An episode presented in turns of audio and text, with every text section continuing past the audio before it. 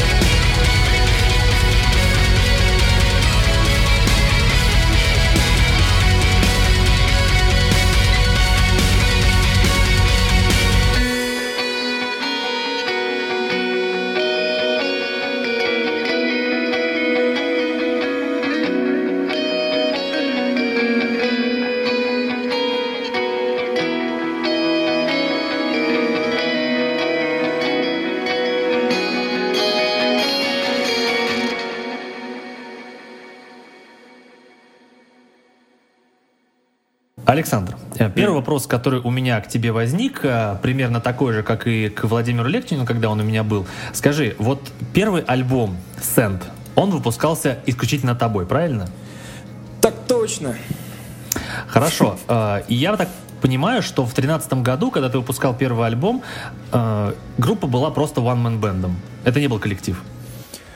Ну, нас было уже двое на самом деле. То есть сама идея выпуска альбома принадлежит не мне, а моему однокласснику Данилу, который сводил альбом. Э, я до этого выпускал раз в два месяца какие-то сырые демки, которые сам сводил. Данил Хабибулин, да? Да, да, да, да, да. Угу. Э, сводил я на коленке, не знал, что такое слово мастеринг вообще существует, и тем не менее я получал от этого удовольствие, от того, что я что-то выкладываю, и люди даже слушают, и даже что-то отвечают, и даже что-то положительное могут написать. В общем... И даже покупают?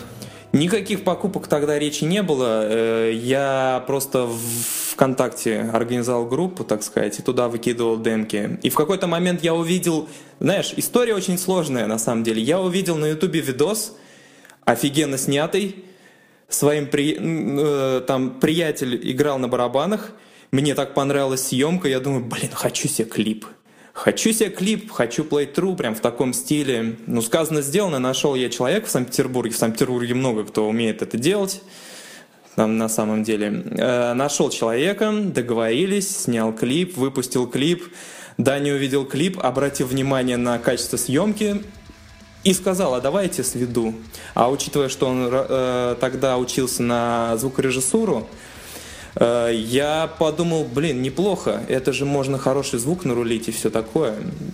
Я согласился, он свел, потом он предложил еще какие-нибудь демки свести, потом я перезаписал. В общем, эта история, там, когда мы за 4 месяца свели несколько демок, перезаписали их полностью, и вот получился альбом. То есть я бы сам еще непонятно бы дорос до этого или нет, принял бы решение или нет – вот. Но результат мне, конечно, понравился. То есть я решил сразу по-серьезки и за над дизайном запариться, и узнал, что такое слово мастеринг есть, и мы, значит, купили еще мастеринг. В итоге, в итоге, да, результат мне понравился.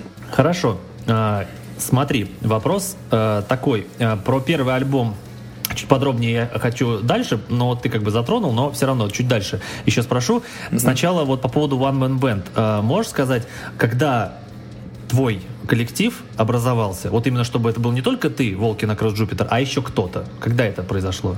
Это произошло сразу же после выхода альбома, потому что довольно резкий резонанс такой случился, начали люди писать, причем со всех концов мира, не только там с России. Это благодаря Bandcamp, благодаря э, SoundCloud. Люди как-то находили меня, я даже не знаю, как-то Ты случ- ничего не случайно. Я не знаю, что такое реклама, то есть э, именно серьезная. И на тот момент, я имею в виду. Через месяц спустя выхода альбома ко мне постучался в личку Сергей Никулин, э, он ВКонтакте мастер йода, и предложил э, собрать группу. Он как гитарист, он бы привел басиста, он бы привел барабанщика, то есть у него связи уже на тот момент были порядочные. А я что? Я студент петерговский, никого не знаю, вообще не в тусовке. У меня просто была с собой гитара, когда я поступил в Санкт-Петербург, и все. А он мне предложил свою помощь как гитариста, более того, еще и в помощи музыкантов сказал, что поможет. Ну классно, что, я с удовольствием принял его предложение, мы встретились, разучили, потом нашли за два месяца всех людей абсолютно. И буквально вот мы познакомились, через три месяца мы уже были на одной сцене с Tesseract. Йоу. Так, э, ты говоришь, через несколько месяцев мы там нашлись. Это 13-й год или уже 14-й? Это 13-й год. Вот смотри, вышел альбом э, 13 мая. Э, познакомились мы в июне. И 13 сентября этого года мы уже на сцене играли. Хорошо. Меня интересует знакомство с двумя людьми. Это Никита Валамин и Ильгиз. Как ты с ними сошелся? Ой, с Ильгизом на самом деле я его знаю уже давно, потому что мы с ним землячки. Я знал его предыдущий бенд, который называется Ауриго. Он там тоже играл э, сессионно, что ли, там. Ну, заменял, в общем, барабанщика. Я его знал давно-давно, но мы с ним прям конкретно не были знакомы. Я слышал о нем. Мы все-таки из разных городов. Я из Стерлитамака, он из Уфы. Вот. А Серега на тот момент уже играл с ним в группе. Ну, реально, это, это кому-то может быть интересно. То есть, это локальная такая штука. э, люди играют в разных группах, они ходят из группы в группу, все друг друга знают, если несколько групп играли, одни люди в одной группе, другие люди в другой группе, вот этот винегрет, все смешалось, и в итоге нашли людей, кто без группы в данный момент, собрали их, вот и получилась группа номер там следующая. Не знаю, это такой микс. Просто знаешь, э, как, просто почему как бы этот вопрос возникает, просто как я как слушатель, просто со стороны слушателей, э, всегда просто интересно, когда вот э, сходятся друг с другом талантливые люди и создают группу, которая им нравится, всегда кажется, что история их знакомства это что-то невероятное. Это то, что просто изменило их жизнь. Ну ты просто представь, что вот когда-то Пол Маккартни и Джон Леннон познакомились и получилась группа Битлз. Вот. И вот с вами примерно такая же история. Хочется узнать, блин, как эти люди друг друга нашли, что они такое классное музло рубят. Понимаешь, да? Ну, в принципе, в таком же оттенке я могу рассказать такой вариант истории. Захожу я на YouTube, смотрю кавер Никита на Тессеракт, офигеваю от его голоса, офигеваю, как он круто все свел, офигеваю от бэков. Харизма чувствуется, и я понял, что, блин, мне нужен он в наш коллектив, я хочу вокал в группу. Именно такой вокал. Ни о каком э, экстриме и речи нет. То есть я хочу чистый вокал, сильный, э, мелодика, которую он выбирает, тоже мне импонирует. Ну, в общем, сразу видно, что человек толковый, и я думаю, блин, было бы неплохо, классно. И в итоге вот получилось, что Никита поверил в мой материал. Хотя представь, он, считай, звукорежиссер, он знает, что такое качество звука, он слышал наверняка хорошо звучащие группы, и вот он слушает Сент. Ну, на тот момент Сент все-таки, я не могу сказать, что это там топ по звуку. И тем не менее он поверил в материал. Мне это было очень лестно и, вот ты правильно подвелся к вопросу. А, а как ты выбирал э, вокалиста в группу? Ты сразу знал, что будет э, чистый вокал в группу? Или ты только увидев Никиту это понял? Я только увидев Никиту это понял, потому что я думал, что вообще вокала не будет никогда. Я же не, я, да, я не умею петь, я очень люблю э, командовать в точки зрения материала. Ну, не людьми командовать, а командовать композицией. То есть я здесь хочу, чтобы звучало вот то-то. То есть со мной тяжело спорить с точки зрения композиции. И когда я услышал Никиту, я думаю, блин, если он мне что-нибудь предложит сделать, типа, я даже буду согласен, потому что авторитетом задавил, гад. А, то есть э, ты из тех вот э, лидеров групп, которые э, делают так, что за ними последнее и пер, первое и последнее слово, да? Ой, надо, конечно, от этого отучаться, но, ну, не знаю, ну, это неправильно. В общем, это неправильно. Давай на но этом почему неправильно? Ты же, ты же как бы э, создал эту группу, ты, наверное, лучше знаешь, как группа должна звучать, и ты, наверное, знаешь, какой порядок должен быть в группе, нет? Ну, на тот момент я знаю, да, пройдет через, через два года, у меня будет уже другое какое-то понимание, группа будет звучать по-другому. Более того, а не факт, что новые какие-то введения новых участников будут ухудшать звук, может быть, они будут улучшать. Но, чтобы этот цензор пройти, чтобы мне это реально понравилось, какое-то улучшение, нужно очень постараться. Нужно уметь записать, Нужно уметь это мне преподнести. Я не знаю, слишком требовательный чувак в этом плане. Понял. Но вот, э, а как сейчас? Вот э, сейчас у вас с Никитой 50 на 50 командование материалом? 50 э, на 50. Ну, есть сферы, за которые я полностью отвечаю, и в которые Никита не лезет. Это вот гитары, допустим. Есть сферы, в которые я не лезу. Вернее, я пробую, но все равно в итоге за Никитой последнее слово – это вокал. Все остальное обсуждается, аранжировки обсуждаются, пока у нас нет э, барабанщика, барабанные партии обсуждаются, бас-партия обсуждается. То есть у нас есть где-то 20% жестко за мной, 20% жестко за ним, и что-то между нами посередине, там оставшиеся 60%, это уже... А почему э, сейчас в группе всего два человека? Я помню ваше видео на I Feel Your Breath, где был полный коллектив, и сейчас всего два. Даже в бэндкэмпе у вас фотографии из двух людей. Ты и Никита. Это как так? Э, ситуация следующая. Значит, э, мы очень долго записывали этот альбом.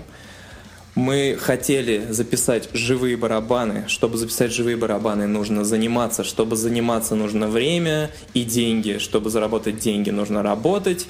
Если ты много работаешь, у тебя мало времени, и того желания есть, а реализации нету. Прошел первый год, прошел второй год и так далее. Барабаны живые не получились, начали записывать под э, триггер. Ну, на самом деле мы там что-то живое записали, э, с, потом с триггерами все там обработали, так сказать. Но в целом барабаны набиты будут на альбоме, к сожалению. Тем не менее, время уже э, мы свое потратили, больше, чем нужно. Э, а так как мы еще не, ничего не записали и концентир, э, концертировать со старым материалом как-то уже не очень круто, тем более мы, когда ездили в тур, мы обещали, что вот там через год будет новый материал, альбом, приедем, возвратимся, а ничего нету. Со старым не хочется, хочется с новым. И вот мы ждем, ждем один год, второй год, люди уже обзаводятся, так сказать, вторыми половинками, у них уже в голове что-то другое, не связанное с творчеством, а больше с, э, с заведением семьи, может, не знаю, может, карьерой какой-то. И ну вот постепенно остались, от, отфильтровались только те люди, кто готов не мешать одно с другим, то есть э, не, э, не, не путать что это значит? Два человека имеется в виду. Точно. Два человека. Мне просто Евгений показывает два человека, я запутался. Два пальца ему показывал. Да. Ну, того остались ты и Никита, Да, получается. остались ты и Никита, то есть я и Никита, так точно. Люди, которые готовы параллельно с рабочей деятельностью активной еще э, находить время на творчество. Я не смог просто других людей замотивировать также плотно тратить на это время. Ну, наверное, потому что э, у них было меньше возможностей к самореализации творческой, я не знаю. Ну, тут вот так случилось, так получилось. Так, по поводу, э, как ты сказал, вот там вы ждали там год, второй там по новому про новый альбом. Смотри, в мае э, 16 года э, был фестиваль, э, там Metal Music Madness фестиваль, там были вот Silverlight, и у них тогда Ильгиз был на барабанах, mm-hmm. вот, они приезжали в Москву. Я с ним разговаривал на эту тему, я говорил, так, Ильгиз, а где второй альбом у Волкина Кросс Джупитер? Он говорит, это был май 16 года, он говорит, так, мы все пишем, у нас запись идет, у нас обязательно альбом будет, э, все будет. Потом, после этого фестиваля, я захожу через несколько дней в вашу группу, где стоит статус, чуваки, альбом записывается, честное слово. Что с тех пор, разве тогда не писался альбом вовсю? Писался, да. То есть э, я не помню конкретно, что было в этот промежуток времени, который ты описываешь, но к тому моменту уже точно записались все гитары. И, скорее всего, работа шла над аранжировками. Угу. А барабаны? Ведь Ильгиз разве не записывал их? А, нет, барабаны нет. не записывались. Ну, то есть, я же еще раз говорю, несколько треков, два или три, там с живыми барабанами, с тригированными. Может быть, кто-то самый кропотливый слушатель, э, кропотливый, что за слово? В общем, э, Человек, который шарит в записи барабанов, может быть, заметит разницу и найдет те треки, где э, можно услышать какие-то отголоски живых барабанов. Я думаю, если это будет сводить грамотный человек, то это не должно быть заметно. Ну, я вот, например, это не замечаю. Я не грамотный с точки зрения записи барабанов и обработки. Ну, как и мы все, большинство слушателей, я думаю, это, в принципе, не важно. Вот. С музыкальной точки зрения, наверное, это не важно. Хорошо. Э, вопрос у меня, вот вернемся к первому альбому, к альбому Сент. Если вот кто сейчас не видят зрители, а я вот сижу сейчас с диском, вот, э, который я честно купил, и у меня вопрос такой. Во-первых, э, оформление альбома, оно очень минималистичное, выглядит как промо. Так ли это? Э, промо к чему? Я же для своего удовольствия выпустил. Ну просто да. вот оно такое просто вот разворот, как бы и все, даже без буклетика. Почему буклета нет? Красиво, красиво. А, кстати, я же студентом был. Это дешево, это таки дешево, таки дешево. А, так вот оно что. Хорошо. Обложку, я так понял, рисовал некий Алекс Глухов, да? Глухов, да. Глухов, да. Знаешь, вот я когда смотрел на эту обложку, я же купил это в шестнадцатом году, я такой думаю, так, вот наверное, с Интерстеллара вот вдохновлялся. А ты вспоминаешь, что это было до Интерстеллара? И прям вот не могу отделаться от ощущения, что, наверное, все-таки Кристофер Нолан у тебя это спер, потому что это очень, знаешь, похоже на Интерстеллар. Прям очень сильно. Э, могу рассказать историю про Интерстеллар. Это единственный фильм в кино, на который я сходил дважды. И на второй раз я даже плакал, прикинь. Это Наст... я, я, настолько я круто. Это даже не в тот момент, где МакКонахи рыдает над видеозаписями, а в тот момент, когда он уезжает от своей дочки, все понимают, что это их последняя встреча, все понимают, что это уезжает он в один конец, съемка, пыль, а там же раньше у него поля. Да, да, да. И это все настолько кайфово, это все фаршировано классной музыкой, и у меня просто слезы радости в кинотеатре. У тебя Ханс Циммер вызывает уважение? А то, а то. Ага. Хорошо, а можно ли сказать, что ты вдохновился музыкально э, фильмом «Интерстеллар»? Он тебя вдохновил на что-то, на какую-то композицию или еще что-то? На конкретную композицию вряд ли, но в целом да. То есть, когда я вижу хорошие работы, когда я вижу отличное сочетание саундтрека и фильма, я всегда вдохновляюсь делать. То есть, всегда делаю именно благодаря тому, что что-то вокруг в жизни происходит. Вот какой-то сильный эмоциональный всплеск от того, что я увидел какой-то элемент творчества, например, фильм, и мне уже хочется делать свое. Согласен. Но вот, кстати, про Интерстеллар я очень люблю это рассказывать. Я смотрел, как к нему писался саундтрек. А, вот сидит Ханс Циммер, а, в, а, в церкви, и там вот этот огромный орган. Ты помнишь вот этот вот Корнфилд, этот трек, где играет орган? Надо загуглить. Так вот, вот там, короче, помню. есть трек, где играет орган. И вот сидит, короче, Ханс Циммер э, за записывающим пультом, сидит органист с этим огромным органом, сидит рядом Нолан. И они сидят и обсуждают, как это будет в фильме звучать. Вот это вот и есть тот самый симбиоз фильма и саундтрека, когда режиссер с композитором сидят и вместе это производят. Прикинь, как круто, блин, вот, а люди в офисе сидят, а другие да. люди занимаются творчеством, которое на века. Согласен. Это очень масштабно и классно. Вот мечтаю точ, точно так же с кем-нибудь поработать. Вот я, я думаю, сможешь. Я думаю, что сможешь. А, еще у меня вопрос а, по поводу первого альбома. Ну, лично мне все это интересно. А, когда ты начал писать к нему материал? Э, в девятом году, в 2009 году. И тебе понадобилось 4 года, чтобы все это выпустить? Э, многое, что я записал с девятого года, не вошло в альбом, а также так и осталось э, в разделе демо-записи. Причем э, некоторые люди, там человека 2-3, мало, но есть людей, которые да, как-то докопались до этих демок за 9-12 год и конкретно за несколько треков спросили, а почему не на альбоме, а будут, будут ли эти треки в альбоме втором. То есть это прикольно. Это значит, люди интересуются и копают до первоисточников. Это похвально с точки зрения изучения материала. Вот по поводу первоисточников э, у меня вот э, вопрос. Ты вот начал писать это в девятом году. А почему э, вот выбрана такая интересная тема? Не просто космос, а у тебя именно, знаешь, такое чисто такое научное взаимодействие космоса. Тут, тут такие названия песен, вот, например, там типа вот «Минус 27». Это же явно ты про что-то такое писал научное, правильно я понимаю? Ну, если, смотри, там есть несколько вариантов интерпретации названия. Интерпретация для задротов — это степень малости постоянный планка. Так. Вот. Интерпретация для нормальных людей, э, которым, коим я не являюсь, скорее всего. Это просто температура низкая. Ну, я не знаю, метель, там что-то такое, когда тебя знобит.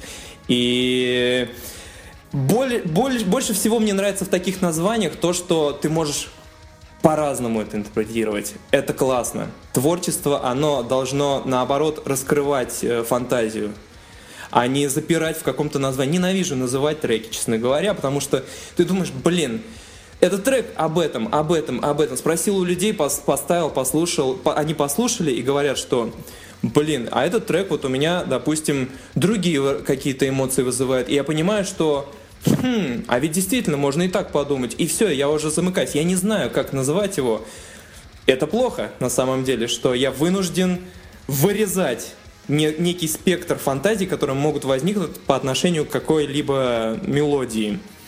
Потому что нужно название. Название это удобно. По названию легко гуглить. Точка. Хорошо. Но почему ты выбрал именно такую тему, связанную с космосом, с Юпитером для этого альбома? Тебе это интересно там, с точки зрения кинематографа или книжек? Ой, я люблю масштабность на самом деле. Я люблю масштабный звук, гармоничный, чтобы одно с другим сочеталось.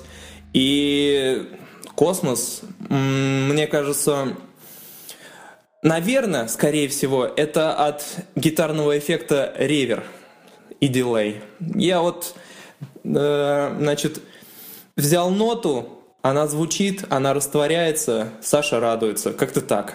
Как-то так. А, то есть у тебя космос это что-то такое, знаешь, вечное такое, знаешь, расплывающееся, бесконечное что-то, да? Протяжное, да-да-да.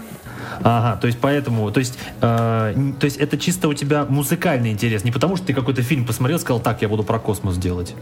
Потому что фильмы, они, ну, тоже забываются иногда, а когда тебе нравится, это ты должен быть откровенный сам перед собой, и поэтому это, скорее всего, надолго, если ты действительно это не по порывам каких-то трендов мимолетных, Э, принимаешь решение чем-то заниматься, а когда ты сам безотлагательно, безотносительно каких-то сторонних мнений принимаешь решение чем-то заниматься, это, как правило, надолго. Вот, я думаю, у меня такой случай. Знаешь, вот э, по поводу представления треков, фантазии, у меня вот самый любимый трек, о, давай так быстро, какой твой любимый трек с альбома Send? Ну, который вот тебя как-то вот трогает. Пам, пам, пам, пам. Ну, последний, The Truth Was Revealed, скорее всего. Угу. Хоть он Хорошо. и не метальный совсем. Мой самый любимый трек на этом альбоме это Right to Life. Uh, так случайно вышло, что это был первый трек, который я услышал, он так и остался у меня uh, самым любимым. Особенно, знаешь, вот эта часть, когда начинается спокойная часть и начинается оркестр играть. Вот это вообще, это прям вот настолько красиво. То есть сначала звучит начало, потом метальная часть, а потом вот, видимо, вот эта оркестровая часть, там, видимо, вокал должен был быть, правильно? Евгений, у меня для тебя отличная новость. Давай. на втором альбоме будет Right to Life. Есть, отлично. Это я просто попал в точку. Но а, вот я почему спросил про Интерстеллар, потому что именно этот трек у меня ассоциируется с Интерстелларом. Когда звучит этот трек, я вспоминаю вот этот вот корабль, который с МакКонахи из, комп- из кого компании летит, как они между дыр вот этих вот uh, черных летают. У меня почему-то вот именно с этим фильмом твой трек ассоциируется. Я прям вот, вот эти uh, кадры у меня прям сразу в голове. Вот. Несмотря на то, что трек был написан раньше фильма, но вот прочно ассоциируется почему-то.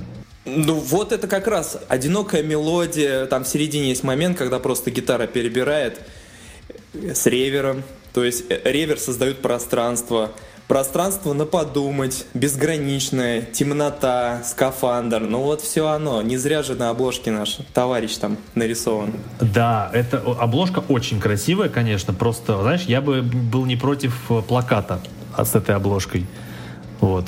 Что да. ты мне скажешь на это? Я был бы не против плаката. Я, я против плакатов, я ненавижу плакаты. Ты это хотел от меня услышать? Нет, я хотел тебя услышать, что можно плакат, мы сделаем плакат. Ой, нет, не сделаем. Я не хочу врать, у меня сегодня откровенное интервью. Плакаты делать не будем. А, ладно, на, на самом деле мне уже пофиг на плакаты, это я хотел года два назад. Вот.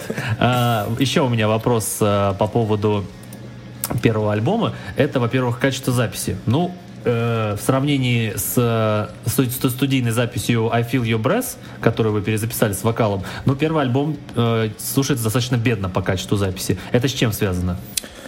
Это связано было с бюджетами, с тем, что э, имело место быть некая проба пера, когда я только изучал вот этот процесс более-менее чистовой записи, когда я слушал, попадаю ли я в сетку или нет, когда мы даже что-то выравнивали. И, может быть, не до конца что-то выровняли. Я никогда не обращал внимания на velocity, на аранжировки с точки зрения динамики, тоже особо не обращал внимания на тот момент. Потом я начал смотреть, как работают другие люди. Я начал впитывать информацию ото всех источников сторонних. Копил, значит, знания. И с каждым разом, ну, я считаю, что с каждым разом у меня все интереснее и интереснее получается делать музло. Ну вот тогда был такой этап. Но я считаю, что если у тебя что-то не получается, ты все равно должен это выпустить. Ты должен довести дело до конца. Так или иначе, нравится тебе что-то или не нравится. Допустим, ты понимаешь, что, блин, это кл- классно бы записать на студии, там, на какой-нибудь офигенной студии с хорошими, значит, условиями, но нету денег, допустим. Не беда, записывай так, как умеешь в данный момент, когда у тебя есть возможность, вытаскивай это на публику. Материал, он должен быть свежим всегда потому что держать материал, он все-таки пылится, он устаревает, он гниет, он никому не нужен через несколько лет. Поэтому нужно как как э, правило, всегда максимально быстро все делать. Не сколько качественно, сколько быстро. Вот мы сделали альбом быстро. Получилось не так качественно, как хотелось бы, но зато сделали, зато довели до конца, и это, мне кажется, это важнее, чем качество. Я с тобой согласен, и здесь еще есть два момента. Это то, что, во-первых, выпустив этот альбом так, как есть, ты зафиксировал э, свой э, тогдашний уровень э, развития как музыканта. То есть сейчас, выпустив второй альбом, ты покажешь, насколько ты вырос с тех пор.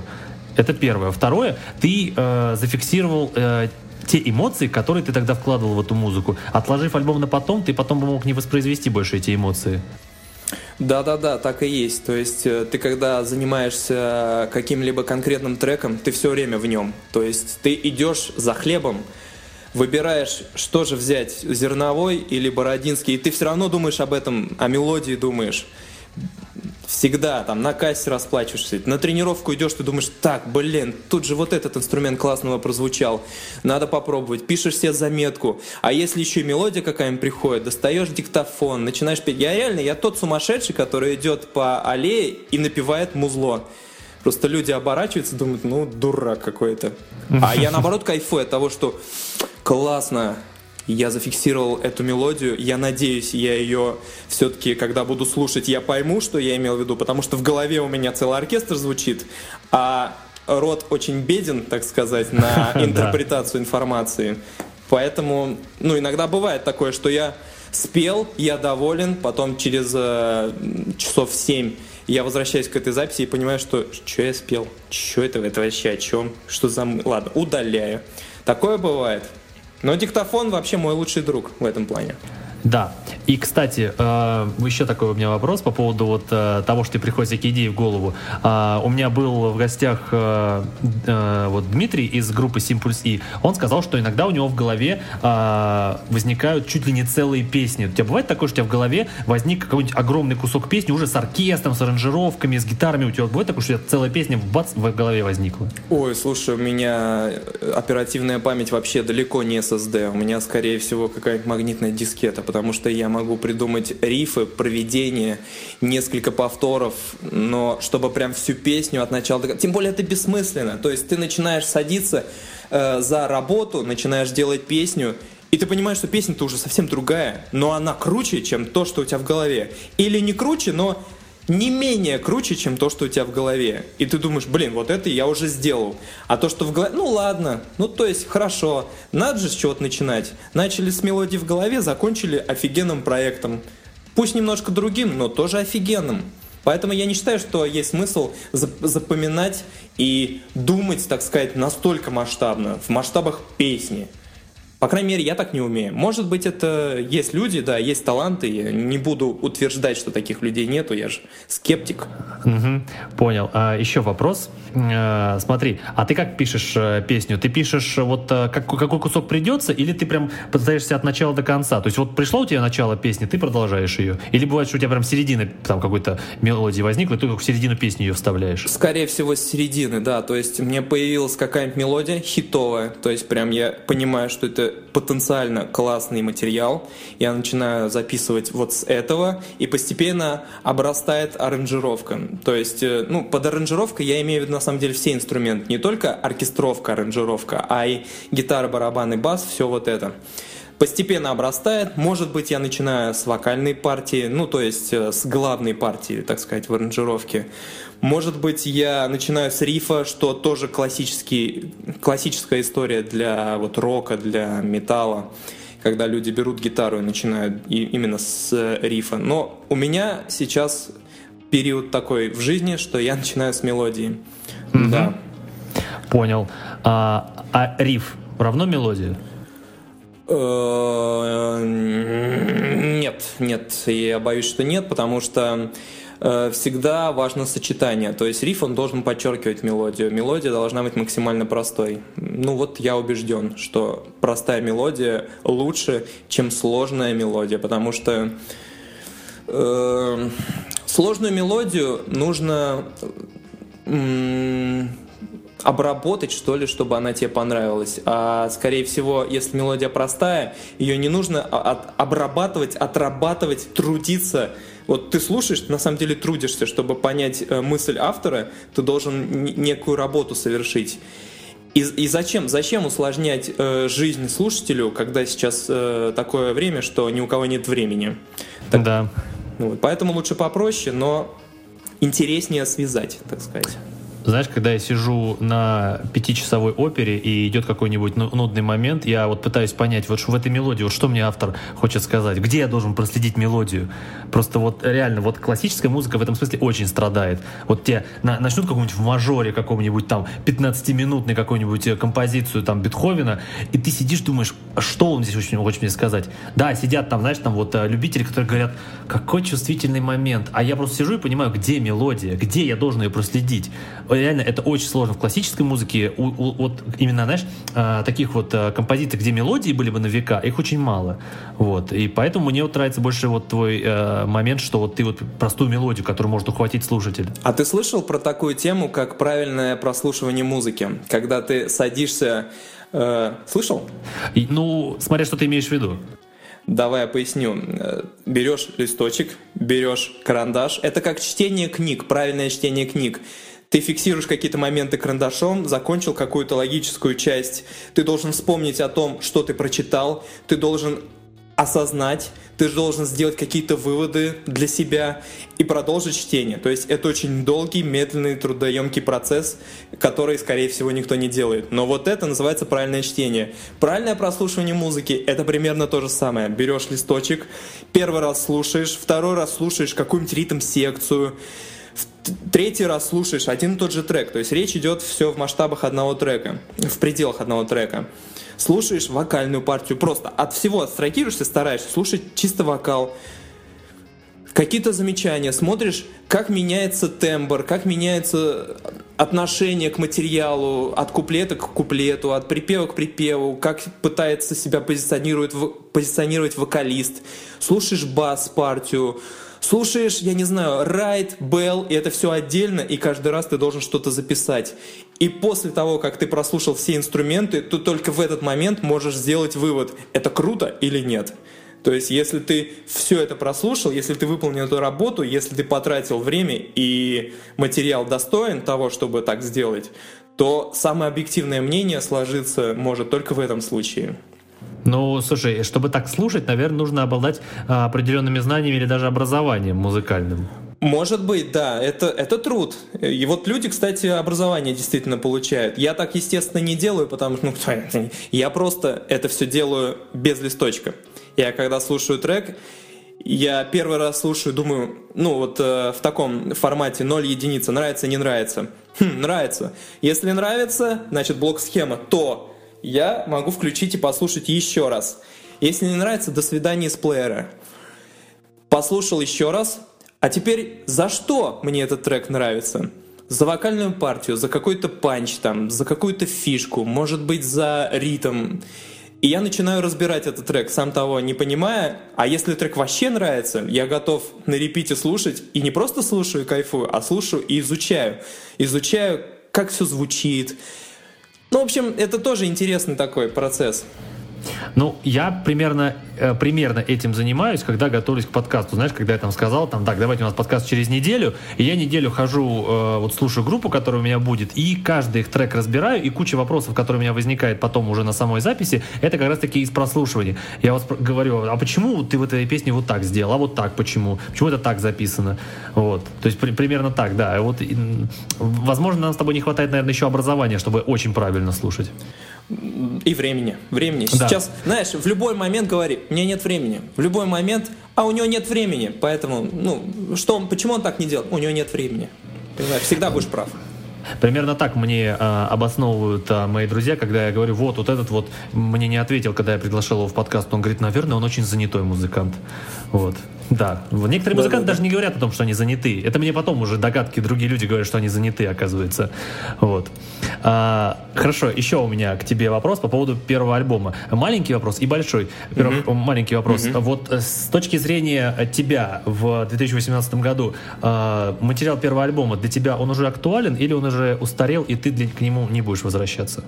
Э, возвращаться с точки зрения прослушивания или с точки зрения... А в точки зрения э, использования... Перезаписи, что ли? Не, не, нет. С точки зрения того, будешь ли ты э, фишки на этом, с этого альбома использовать дальше в своем творчестве, или эти фишки уже устарели для тебя? Эм, фишки, фишки. Ну, смотри, я, естественно, утверждаю, что, скорее всего, этот материал еще актуален, ну, потому что мне нравится. Я когда записывал, я кайфовал.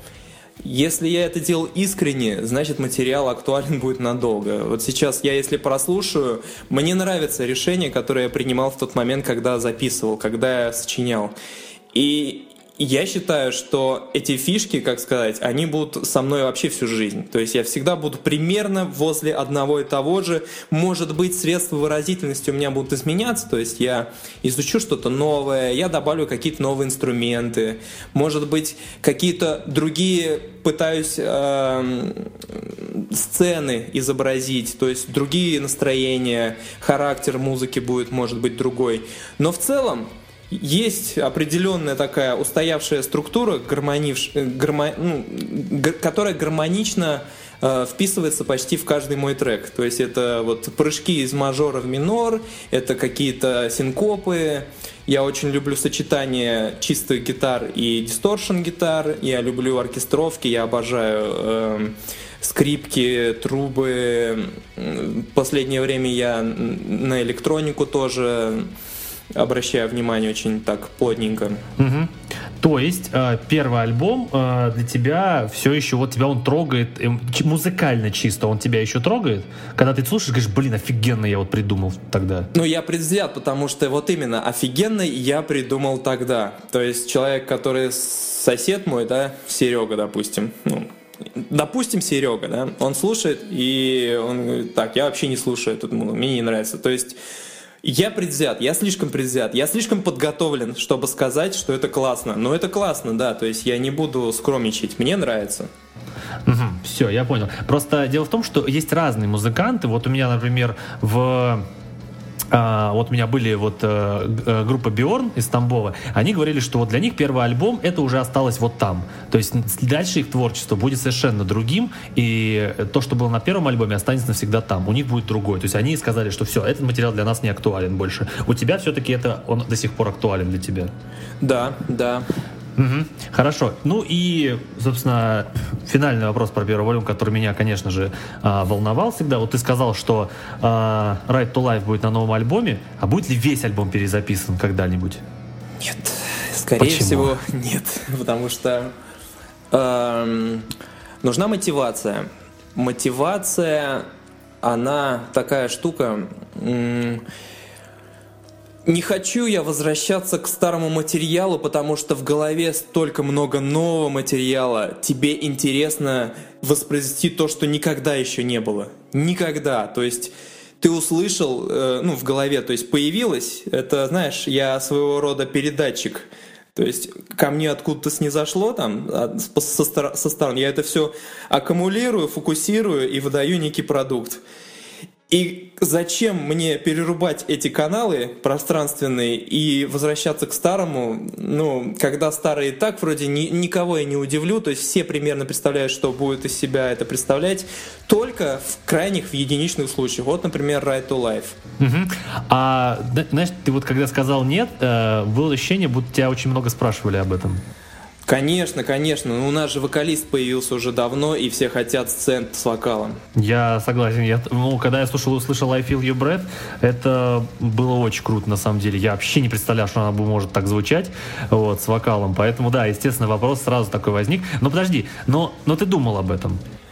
Э, я думал об этом, но потом понял, что не, я не могу с точки зрения менеджера правильно это все организовать, потому что у нас на тот момент было пять человек в команде, и я должен до всех донести мысль, что надо записывать, надо работать, надо тратить в это время деньги.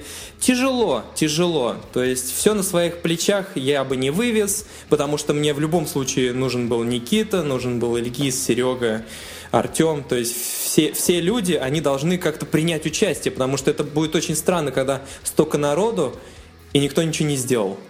А замотив... Согласен. Да, а замотивировать всех, чтобы все работали, у меня не получается. Ну вот не могу. В этом смысле э, я вот общался с людьми, знаешь группу Шакран, да? Mm, естественно. Ну вот, я общался с людьми, э, они вот э, говорят, что вот Дмитрий Демьяненко, вот главный человек в группе, э, он э, как раз-таки очень легко меняет людей с точки зрения менеджмента. Вот мне рассказывали, кто вот его знает, что если для него человек не справляется, он его быстро меняет на того, кто будет делать. Вот. Ты не такой, я так понимаю, который может сразу убрать человека. Да, я слишком слабохарактерный, может быть, у меня мягкий характер. Я люблю договариваться. Э, с, э, ну, так воспитан, не знаю.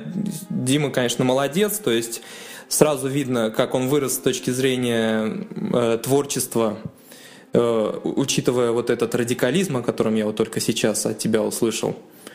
Вот. Но он, он в любом случае молодец. То есть это его проект, ему решать, как э, двигаться с этим проектом дальше. Ну, как и тебе решать. Безусловно, талантливый человек. Ну, у него немножко другая ситуация. То есть он еще больше в музыке, чем я. Я все-таки тут... Э, ну, 50 на 50. Скажем так, если мне вдруг надоест когда-нибудь музыка, я не пропаду. То есть у меня всегда будет куча увлечений. Я вот, может, торты буду печь, кто знает. Да, согласен. Но тоже неплохо. Вот, э, хорошо. Вопрос у меня еще уже в другой стезе. По поводу концертов. Э, вот я сейчас, подожди, я сейчас зачитаю, у меня тут выписано. А, вы вот на своей странице пишете, кто такие волки на Кросс Джупитер. Это группа из Санкт-Петербурга, играющая прогрессивную тяжелую музыку. Едва успев сформироваться, группа сразу же отметилась выступлением с метрами направления Tesseract, Sky Harbor, Monuments а, и, и всякое такое. Делили сцену с... Как они, как они Хоктивист, да? Вот-вот-вот, это минута позора, о которой я говорил, Саш, помнишь? Вот ты сейчас краснеешь, когда это все слушаешь, да-да-да. Ага. А, и, и периферия. Ну, периферия, мне кажется, это не позор стороны. Я считаю, что это круто. Я вообще ненавижу составлять пресс-релизы, читать их, потому что ты, с одной стороны, должен как-то похвалиться, чтобы слушатель понял, что а, ты-то не хер с горы, ты все-таки классный чувак. Напрягает, потому что все-таки нужно слушать музыку и делать выводы самостоятельно. Но вот э, ситуация обязывает тебе что-то написать. В идеале ничего не должно быть там написано, кто мы Я там, согласен. с кем, еще что-то. Это настолько неправильно с точки зрения морали какой-то. Ну да, выступали, но почему этим нужно кичиться? Я вот против. Я абсолютно согласен, потому что у всех нормальных российских групп, которые я слушаю, у них нормальный пресс-релиз. У них написано по факту, когда образовались, когда был альбом, из кого группа состоит. Я считаю, что это идеальный пресс-релиз, потому что а, только музыка за тебя скажет. А есть у нас разные а, российские метал-группы, знаешь, вот, а, вот я вот иду, например, на концерт группы Ангра, там будет два разогрева. А, одна группа называется Metal Morgan, другая какая-то еще. Я вот захожу на страницы этих релиз, этих а, групп, и что у них написано? Группа такая-то российская, одна из самых ярких групп в российской, в российской метал-сцене, играющая яркий, запоминающийся хэви-метал, который переплетается с каким-то говном и еще каким-то дерьмищем. Ох, я сегодня пресс-релиз буду менять у себя в группе, ой, точно. Не надо его менять, потому что это нормальный, блин, пресс-релиз. А когда тебе пишут, что вот такая-то группа, и это я все вот реально читал, это а, ведущая группа в направлении там симфопавер и начинает говорить, что у них вот так все волшебно и профессионально, а потом читаешь в багаже группы один альбом, один EP. Я такой думаю, да, нахрена ты, блин, как охренеть, ты ведущий, если ты, блин, один альбом у тебя всего лишь. А то, что ты за бабки делила сцену с метрами какими-то фирмовыми, это ни о чем не говорит, не говорит твоей крутости, а о том, что у тебя просто бабки есть, а не музыка. Поэтому э, у, у тебя нормальный пресс потому что, ну, это, что, ты не делил сцену, что с этими группами? Делил. Ты, еще забыл, ты, еще, ты еще забыл указать о таком стереотипе, как родоначальники жанра, там, симфопанк, например. Я заходил на, на, в группу ВК какой, какой-то панковой группы, а, И там был что-то, как, знаешь, как там э, говорил, родоначальники жанра мистик-панк. Вот, вот, я вот, вот, так... вот, вот, это уже больше к стереотипному образу. Да, единственное, да, да. единственное, мне здесь, конечно, вспоминается группа Illidins, которые писали, что они как бы основатели жанра киб- киберметал, но они правда сделали, сделали музыку, которую сейчас называют киберметал. Вот им можно приписать а, такое достижение. Вот, потому что когда они начали это играть, та, такого еще жанра не было, а сейчас более-менее есть. А вот когда начинают придумывать какие-то жанры, знаешь, а, ну, это бред какой-то. Вот знаешь, вот одно дело это позволено мэтром. Знаешь, вот есть группа, была группа Хим, а, фин, финская, знаешь. Вот mm-hmm. они говорили, что мы играем love metal. И а, они стали настолько популярны и настолько самобытны, что им им приписали этот жанр. Только им. Ну вот, а и они могут себе позволить. Вот. А то, что мы играем говнометал, это нет. Хорошо. Э, по поводу по поводу Tesseract, Sky Harbor и Monuments. А, ты в самом начале сказал, что ты вообще не из Тусы, но понятно, что чтобы играть у таких групп, надо, надо быть немного в тусе. Все-таки ты был в какой-то тусовке, да? Ой, там, там на самом деле все очень прозаично. Был э, некий конкурс, э, который направлен на распространение информации о том, что будет классный лютый концерт в сентябре 13 числа 2013 года. И Значит, этот конкурс предполагал, что победители конкурса будут разыгрывать. Я просто выиграл этот конкурс. Вот, вот и все. Охренеть. Хорошо. А, с точки зрения выступления, вот а, твой коллектив образовался в 2013 году, как коллектив уже. Угу. А, не стрёмно было вот так вот еще года не, существу, не существуя а, прийти на Тессеракт разогревать? Блин, это очень классно. Ты чего? У нас... Не, ну с точки... Ну уровень у вас был как выступление? Представляешь, как мы были замотивированы? Ну, по крайней крайней мере, я. Я там, я не думал ни о какой учебе, ни о, ни о каких других э, дел. Все, э, все было расписано для того, чтобы продуктивнее подготовиться к выступлению. И меня наоборот это захватывало. То есть я не считал, что э, паника, вдруг я там что-то плохо сделал. Не знаю, я думал сразу изначально, что выступлю в кайф. Вот. В любом ну, случае. Ну, группа, тебе понравилась, как группа от, отыграла у этих вот э, команд? Да, мне понравилось. Ну, серьезно, вот если посмотреть, у нас же еще потом видео вышло концертное, если посмотреть, какой там звук, нормально все. А как ты этого добился? Э, Чтобы коллектив звучал качественно. Хорошие музыканты, правильно смотивированы. Вот о чем я и говорю, мотивация. То есть, когда люди понимают, что будут играть на одной сцене с Tesseract, все вокруг меняется, мир становится ярче и продуктивнее. Поэтому... Ага. А фидбэк как был после, после разогревов? Э, был? Да, был. Вот мы познакомились э, с Лукой, например. Это вокалист номер два из видео I Feel Your Breath in Studio, которая... А, как сказал Лука, мне сразу вспомнился Лука Турали, или который из Рапсодии. А, Лука, а, этот, я понял. Вот познакомились с Лукой, он э, наш загребский приятель, который... Хорват. Хорват, да, но при этом он учился в тот момент в США, у него группа Wings Denied, такая тоже довольно известная группа, локально, довольно известная в локальной тусовке, можно так сказать. Вот, мы с ним познакомились, он предложил нам сделать фит, это вот все происходило через Сережу, гитариста. И мы просто сделали как-то раз, и сколько там месяцев где-то, ну полгода, наверное, прошло, все сделали, записали. Вот благодаря этому концерту он нас заметил тогда, он пришел тоже на Тессеракт, потому что ему нравилась эта группа, и увидел нас. Будут еще концерты Волки на Кросс Джупитер? Конечно, будут. Вот э, все должно быть последовательно. Сначала будет выход э, клипа, скорее всего, потом будет выход альбома, потом будет э, Потом будет поиск музыкантов, уже на тот момент более-менее серьезный, потому что сейчас я не настроен э, набирать команду, так как возвращаемся все к, к, к тому же вопросу, мотивация. Какая мотивация? У меня сейчас нет никаких рычагов давления, а вот если мы выпустим классный материал, может быть, есть шанс, что талантливые люди найдут нас быстрее. Понял. А, звучит хорошо.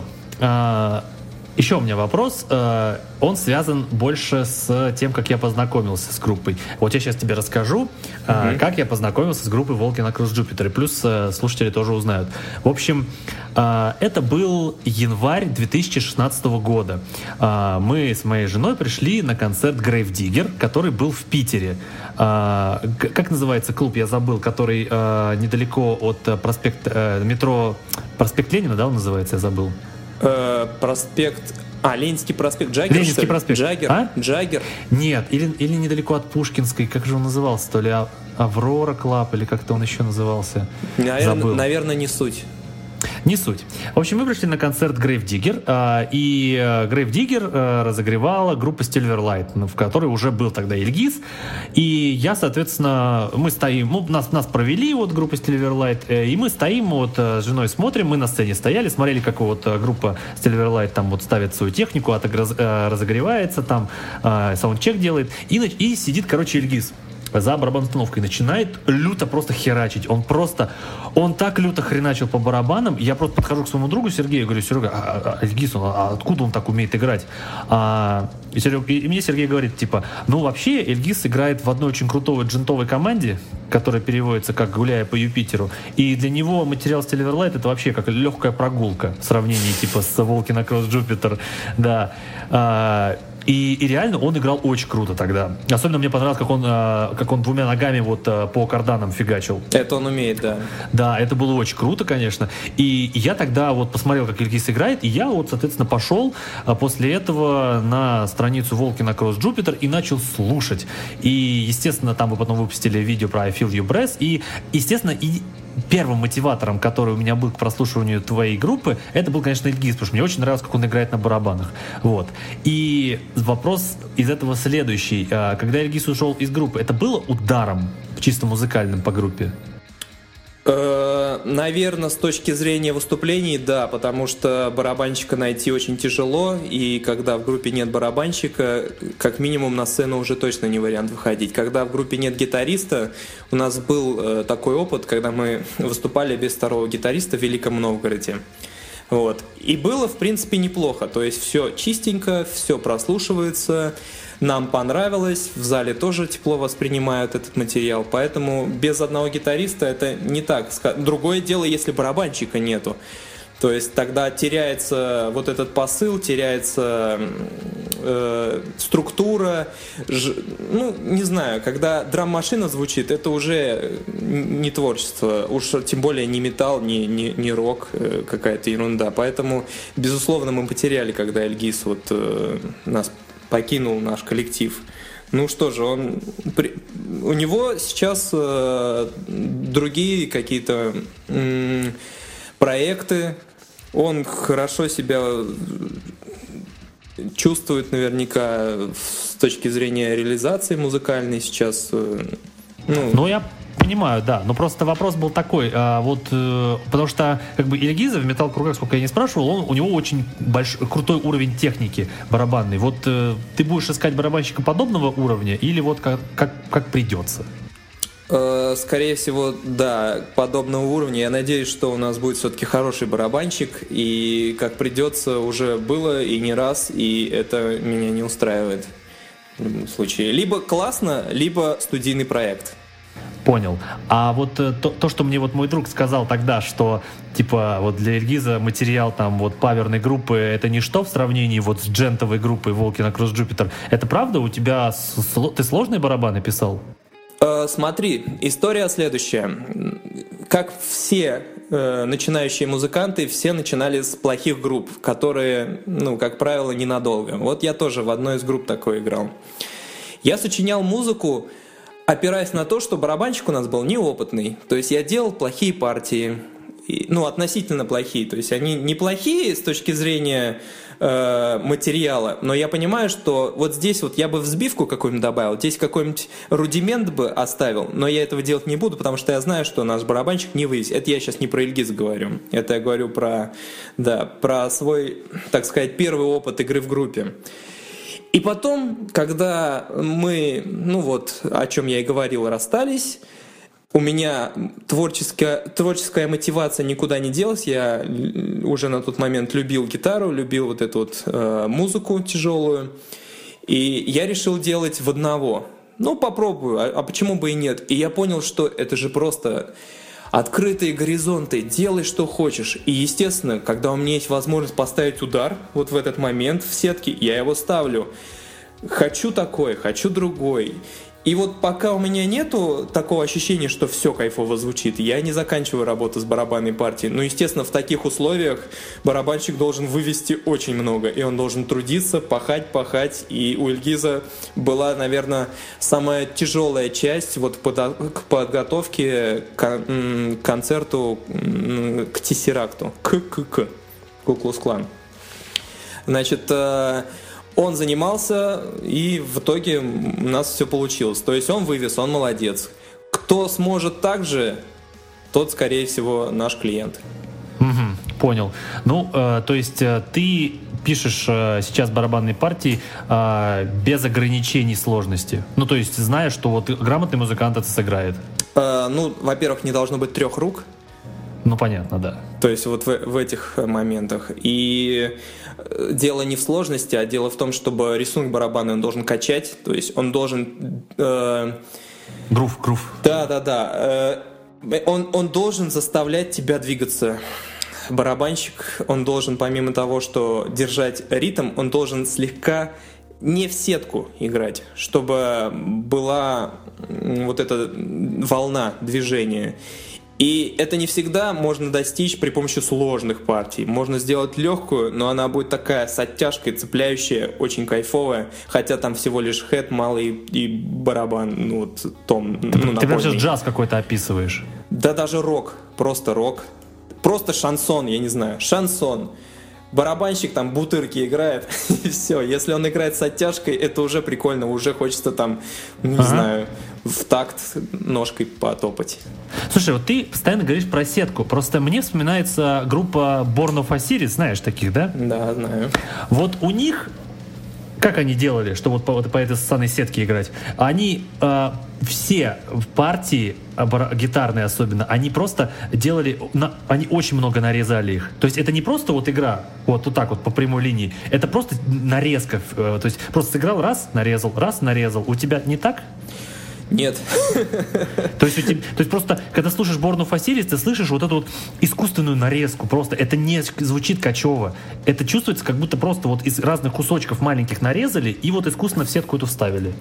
Вот. Ну, могу сказать, что группа Born of Osiris это не самый худший пример в этом плане. Есть uh, Within the Ruins, по-моему, группа называется, или At the Ruins.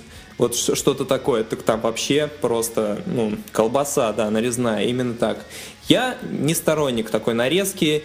Меня от этого все, кто занимается звукозаписью, отучивают, что никакой нарезки, давай вот, либо ты классно играешь, либо мы не будем это записывать. Поэтому в исключительных случаях, когда там нужно прям точки эти подчеркнуть. Да, мы прибегаем к нарезке, но может быть за весь альбом это будет один момент, ну, может, полтора момента. Во всех остальных мы, скорее всего, записываем весь риф полностью. Ну, не всю песню полностью, я еще, я еще не настолько профессиональный гитарист. Но вот весь риф полностью мы, как правило, записываем от начала до конца. Он звучит лучше. Ты сразу чувствуешь, что за этим рифом живой человек сидит, гитарист. Ты прям чувствуешь, как у него заводится звукосниматель. Это же классно, это же классно. Все вот эти рудименты в паузах, это иногда очень даже и прикольно. Мы оставляем. Иногда грязь звучит так фирмово, что мы ее оставляем. Это будет уже на третьем альбоме ваш. Ну вот, дело в том, что э, люди, они же не роботы. Они должны играть так, чтобы это было слышно, что это играет живой человек. А когда тебе роботизированную музыку вставляют, это слушается искусственно. В этом смысле мне вот нравится вот последний альбом Шакран, где слышно, что, блин, по-живому писали. Что вот Демьяненко, он реально нормально играет. Слышно, что живой человек играет. Вот. А, ну вот жду то же самое от тебя. Демьяненко монстр, от меня такого ждать не нужно. У меня будет один-два солика на весь альбом, и это нормально. Ну, понятно. Но все равно жду. Я Альбом жду больше, чем Шакрана. Это вот тебе, как это, от слушателя просто. Yeah. А, да. А, Еще у меня э, вопросы уже э, немного другого характера. Это встречается у российских групп, э, но вот каждый раз спрашиваю. Э, дело в том, что в твоей группе э, очень много можно купить мерча. Футболки, э, диски, вот. Э, то есть всего навалом для фаната. Но мало музыки. Как такая проблема встречается? Почему у российских групп так это вот очень распространено, что вот один или там полтора альбома, но при этом мерча вот завались вот так вот? Э, Корреляция тут на самом деле слабая, потому что это две разных абсолютно истории. Мерч нужен для чего? Для того, чтобы окупить затраты тура. Мы ездили в тур, для этого мы специально перед туром купили, ну, заказали, так сказать, два варианта дизайна для футболки, сделали некий тираж футболок, сделали дополнительный тираж... Е-е-е, именно сделали дополнительный тираж дисков для чего? Для того, чтобы нам было на что покупать бензин в туре. То есть это некий инструмент существования группы в туре. Музыка — это другое. То есть это уже наша работа творческая. Это то, что из себя мы представляем, за что мы отвечаем. Э, потому что ну, нельзя смешивать одно с другим. Да, мало музыки, но значит мы такие продуктивные в кавычках. Много ли футболок? У нас два дизайна футболки, и, скорее всего, мы не, ну, мы не планируем сейчас печатать новые футболки. Пока нету востребованности. Это же тоже бизнес-стратегия, это бизнес-решение. Должен, должен быть проведен некий аудит. Мы должны э, оценивать э, спрос и предложение. Ну, вот это все может быть э, банальные вещи, но так нужно делать в правильном случае. То есть, если нужно делать, если не нужно, не делать. Если твоя музыка не актуальна, если когда-нибудь перестанут мне писать хорошие вещи, я не буду этим заниматься, скорее всего. Потому Понятно. что, значит, я уже кончился. Два момента. А, первое, это вот э, по поводу, ты говоришь, там, спрос э, мерча. Ну, вообще активно покупали, когда выпускали мерч? То вот на, момент. Да, да, покупали хорошо. Покупали ну, хорошо. то есть это оправдано было? Э, конечно, конечно. В любом случае оправдано, потому что иначе никак, иначе никак. У нас был промо-тур, вот такая локальная мем-фраза «промо-тур». Это значит, что все очень плохо. Да-да-да. Ну, и второй момент. Дело в том, что ты говоришь, что вот там корреляция слабая, там это нельзя смешивать, но с точки зрения меня как слушателя, это выглядит таким образом, что э, я захожу на официальные ресурсы группы, э, захожу, там, блин, офигенно все оформлено, ты можешь здесь купить мерч, здесь можешь посмотреть клипы, лайвы, прочитать про группу, а заходишь на момент э, дискографии, бац, и ну, маловато получается. То есть, э, как бы контента много навешено над музыкой, а музыки не очень. Это вот э, у российских групп очень много, у молодых. Вот, поэтому, и поэтому я и спрашиваю. Вот, поэтому лично мне хочется больше музыки. Вот, меня этот контент, он как бы сторонний. Мне он важен, он важен когда я к подкасту готовлюсь, чтобы просто знать о группе. Я понял. Вот. Ну, я стараюсь изо всех сил. Почему? Могу доказать. Мы уже записали все гитары на третий альбом Ваджа. То есть уже на студии все уже отровнено. И, казалось бы, еще второй не вышел, а у нас уже третий почти готов. Поэтому с, на, насчет музыки я работаю. Я вот не знаю куда, уже четвертый сочиняю. Представляешь, еще второй не вышел, я уже четвертый сочиняю. Ну что это, куда это дело годится? Это правильно. Подожди, насколько я помню, ты сказал, что второй альбом уже... Э, подожди, от, уже отмастерен второй альбом, да? Да, второй аль- альбом лежит у меня на диске харде, все хорошо. Уже это мастер-диск да, уже? Да, да, да, да, все. Супер.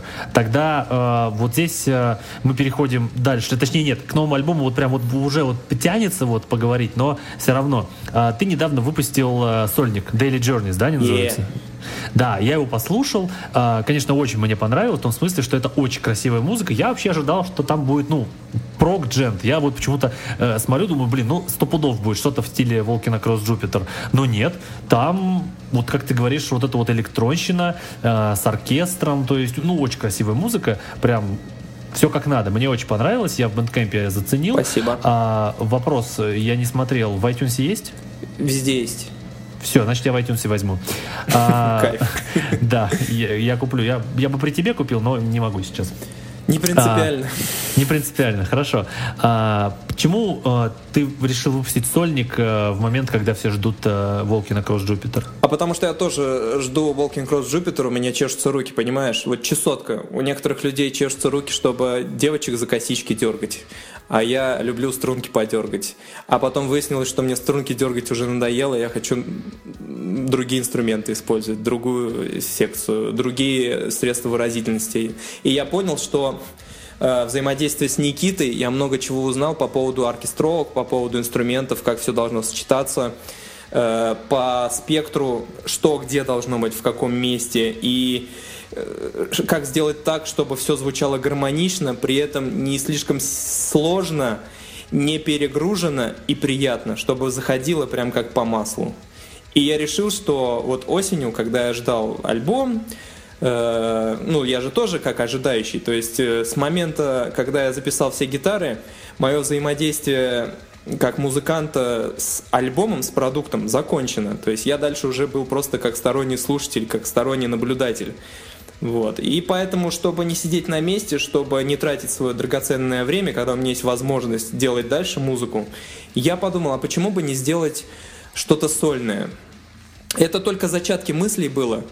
Потом э, товарищ с универа предложил сделать фотосессию. Ну, просто вот он фотограф, ему нравится такой вид творчества. Я согласился, почему бы и нет. И когда я увидел работы, которые он мне прислал в итоге, я офигел, думаю, блин, вот эту фотографию было бы неплохо на обложку. А, А обложку чего? Сольного альбома, естественно. И вот с обложки на самом деле все началось. Я увидел обложку, я понял, какая музыка за этим альбомом должна быть, и я начал делать эту музыку. Э, на самом деле, когда я слушаю такую музыку, вот э, лично я вот себя ставлю на место композитора и про себя думаю, господи, ведь э, когда ты садишься писать сольную музыку, э, которая не привязана к звучанию твоей группы, это же по сути э, ты в, посреди бесконечности. Как из этой бесконечности найти то, что ну, станет финальной музыкой, скажи мне? Вот когда ты писал этот альбом, как ты с этой бесконечностью справился? возможностей? Я старался думать о том, что не надо использовать гитару. Это первое ограничение, которое на себя пытался накладывать. Как выяснилось, не получилось. То есть не есть треки с гитарами, там есть и тяжелые какие-то моменты, и соло тоже записал. Но почему именно без гитары? Потому что, во-первых, без гитары проще, не нужно ее потом записывать на студии отдельно. И учить партию, кстати, тоже удобная тема. Не нужно что-то живое делать, чтобы потом не разучивать и не тратить на это время. И если бы я делал музыку с гитарой, я бы вернулся к звучанию Walking Cross Jupiter. Ну, в любом случае, потому что я тот же я. Э, скорее всего, гитара бы ну, в общем, без гитары круче в этом, в, в, в этом альбоме, как показалось мне. И поэтому я решил смотреть, а какие достойные замены есть для гитары. Что, что такое гитара? Это плотность, это некая ритмика, это некая мелодическая часть. То есть на каждый, э, на каждый вот этот вопрос есть некая потребность в новом инструменте. Я искал эти инструменты по библиотекам. Я слушал э, много музыки сторонней с разных жанров там э, рэп, R&B, этно-музыку, оркестровую музыку, саундтреки. И все от, от, отовсюду я цеплял идеи. То есть как сочетаются инструменты, запоминал эти сочетания. У меня много вот листков, я себе могу показать, где я пишу, что есть что, какие мне сочетания нравятся, я вот выписываю, и потом э, дополнительно это все уже, когда сажусь работать над проектом каким-то, я возвращаюсь к своим записям и смотрю, а, можно вот это попробовать, хм, можно еще вот это попробовать, и пробую. То есть э, всегда с какой-то базой я Интересно, что э, для того, чтобы найти какое-то свое сольное звучание, ты наложил на себя ограничения. Вот это обычно сольно что? Обычно сольно зачем пишут музыку? Чтобы снять с себя ограничения, а ты наоборот наложил ограничения. А, ну я перманентно в ситуации, когда у меня нет никаких ограничений, поэтому мне нужно немножко накладывать ограничения. А, понятно. Это значит, чтобы как бы порядок в голове этот навести. Да, нужно с чего-то начать. То есть, как э, любой мужик должен иметь мнение относительно любого вопроса. Но вот есть такой стереотип. То есть ты всегда должен уметь высказать свою точку зрения во всех сферах деятельности человеческой. Но вот так вышло. И я тоже должен с чего-то начать, с чего-то такого твердого. Допустим, я не хочу гитары. Вот отличная фраза, с чего можно начать сольный альбом. Потом понятно, что это как в политике. Начинаешь его, вот здесь немножко гитарки. Ну, понимаете, как? Тут вот ни, никак без гитары. Вот серьезно, в тех моментах, где есть гитара, там никак без гитары, никак. Не сделать классный музон. Понятно, хорошо. А, сольным мы поняли. А, ну, как бы, что тут говорить, идите послушайте и купите. Вот. Потому что если вы не купите, то вы не правы, уроды. А, в общем... А, по поводу Хейт. нового альбома, да, по поводу нового альбома. А, сразу вопрос. А, вот в каком году вы выпустили Блоссом? В 17 или в 16 В 16 году, да, в ноябре, 15 в 16 ноября. ноябре. Я так понял, что альбом не будет звучать, как звучит сейчас Блоссом. Он уже по-другому будет звучать. Абсолютно, как говорил товарищ Невский, он будет звучать по-другому, он будет звучать с оркестровками, он будет звучать с вокалом. Там много будет э, э, переходов с одного трека на другой трек. Это очень интересная тема. Вот Никита предложил сделать, мне это понравилось. И я вот сейчас, когда смотрю на готовый результат, я понимаю, что это круто. Вот. Э, я просто почему об этом спросил, потому что а, получилось так. А, сначала выпустили э, перезапись I Feel Your Breath э, с вокалом. Потом выпустили Blossom. И у меня не складывалось в голове, потому что Blossom чисто по общему саунду звучит похуже, чем I Feel Your Breath в студии вот в моем личном вот звучании, а он как звучит посырее, мне кажется, нет? Так, Даня, это к тебе вопросы, слышь, Даня? Какого? Какого? Какого хуже? Вот люди говорят, что хуже звучат. Потому что вот I Feel Your Breath из студии, он звучит как-то пожирнее, а, как-то более вылизанный звук. А вот Blossom, он звучал, я когда его услышал, я подумал, блин, а как-то... Ну, и я просто, и просто когда выпустили Blossom, я думал, что вы альбом вот-вот уже выпустите. А получается, что за эти там прошедшие почти два года а, звук, ну, лучше стал? Э, звук стал лучше, потому что, ну смотри, э, два варианта. Тебе понравился I Feel Your Breath, не понравился Blossom. Blossom сводил Даня, I Feel Your Breath сводил Никитос. Альбом номер два сводит Никитос, поэтому, скорее всего, тебе альбом номер два понравится. Есть, да, ура! Да. Это, это, это отлично слушать. Но почему, э, вообще, что произошло? Почему этот вышел трек Blossom? Мне было скучно, у меня чесались руки. И записал я этот трек, и я решил его добить до конца и сделать сингл – дабы мотивировать людей заниматься. Ну вот в моем коллективе были же люди, то есть Никита, так, Сереги, по-моему, уже не было, Артем и Ильгиз. У них у всех были э, дела, так сказать, обязанности по поводу записи в этом альбоме. И я решил, а не замотивировать бы мне людей вот при помощи выхода сингла. То есть, как я это воспринимал, как я представлял, что они будут это воспринимать? О, человек вышел, э, выпустил сингл. Это значит, что, в принципе, он может и не ждать людей, и может дальше просто двигаться. И, ну, двигаться значит без меня. Это не круто, и поэтому я начинаю заниматься. Я вот думал, что это как-то так сработает. Выпустил, выпустил пар, выпустил сингл, как говорится. Так. Сделал видео, ну вот мне было интересно этим заниматься. У меня появилось на тот момент много времени свободного. Вот, сделать сингл, просто занять свое время. Не то чтобы это некая логичная история, когда э, альбом перетекает в сингл, сингл перед альбомом. Нет, это просто, ну вот, э, порыв души, могу, делаю. То есть я не могу э, с точки зрения пиара как-то позиционировать свои проекты грамотно. Но не получается, потому что я тоже человек. Да. Захотел, сделал. А, то есть, вот ты прям говоришь, сейчас куча вопросов э, с непонятками связаны. А, во-первых, Блоссом он будет на, на альбоме? Нет, не будет. Блоссом это был исключительно твой трек, который ты сделал абсолютно самостоятельно, без группы. Да, просто смотри, э, там было уже три года без релизов. Как, да, как говорят люди, там три года без секса, а тут три года без релизов. Надо уже что-нибудь релизнуть, да. Лучше И... без секса, чем без релизов. Пропустим этот момент. Э, смотри, я не хотел, чтобы люди теряли нас, потому что много раз пишут везде, на Фейсбуке особенно, что где вообще, где релизы, какого черта, давай делай, я альбом покупал. Вот. Э, и я вот для таких людей сделал, так сказать, привет в виде сингла. Смотрите, а мы живы, на самом деле у нас все идет. И этот сингл был с таким посылом, что, ребят, мы живы, не расходимся. Но это так не выглядело, если честно, со стороны. Со стороны это выглядело как э, затравка перед альбомом. Что этот сингл будет на альбоме, а, что вот-вот уже прямо сейчас выйдет. А, ну, не знаю, везде я писал, что... Видимо, недостаточно много писал, что этот сингл никак не относится к альбому. А, ты знаешь, да. я почему это пропустил мимо ушей, потому что я увидел в группе а, Blossom и я зашел в iTunes, купил Blossom, начал слушать и думаю, о, скоро альбом. Я даже не стал вообще вникать ни во что. Просто, просто я его купил и просто слушал. Поэтому, а, если бы ты, как не знаю, там просто орал бы в камеру, а что мы нет... вот не такие предсказуемые, да-да-да. Да. Мы, мы можем учудить дичь.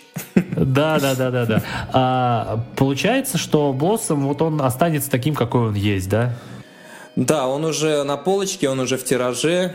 Ну, я надеюсь, что мы с ним повыступаем, потому что трек-то интересный, его играть относительно просто, и на концерте он будет звучать гармонично. Поэтому Вокал? на концерте будем играть что? Вокал? Вокала там не будет. А, то есть Никита уйдет со сцены в этот момент? Э, мы подумаем, может он будет нижний брейк танцевать.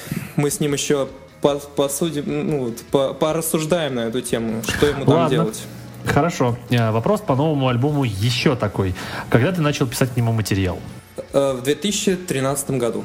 А когда закончил все песни? Э, в 2015 году. А, все песни написал исключительно ты? Что значит написал? Потому что записать аранжировки и написать песни, ты различаешь эти понятия или нет? Да, различаю, поэтому я спрашиваю только про костяк. Аранжировки мы не трогаем. Да, да, тогда ответ да.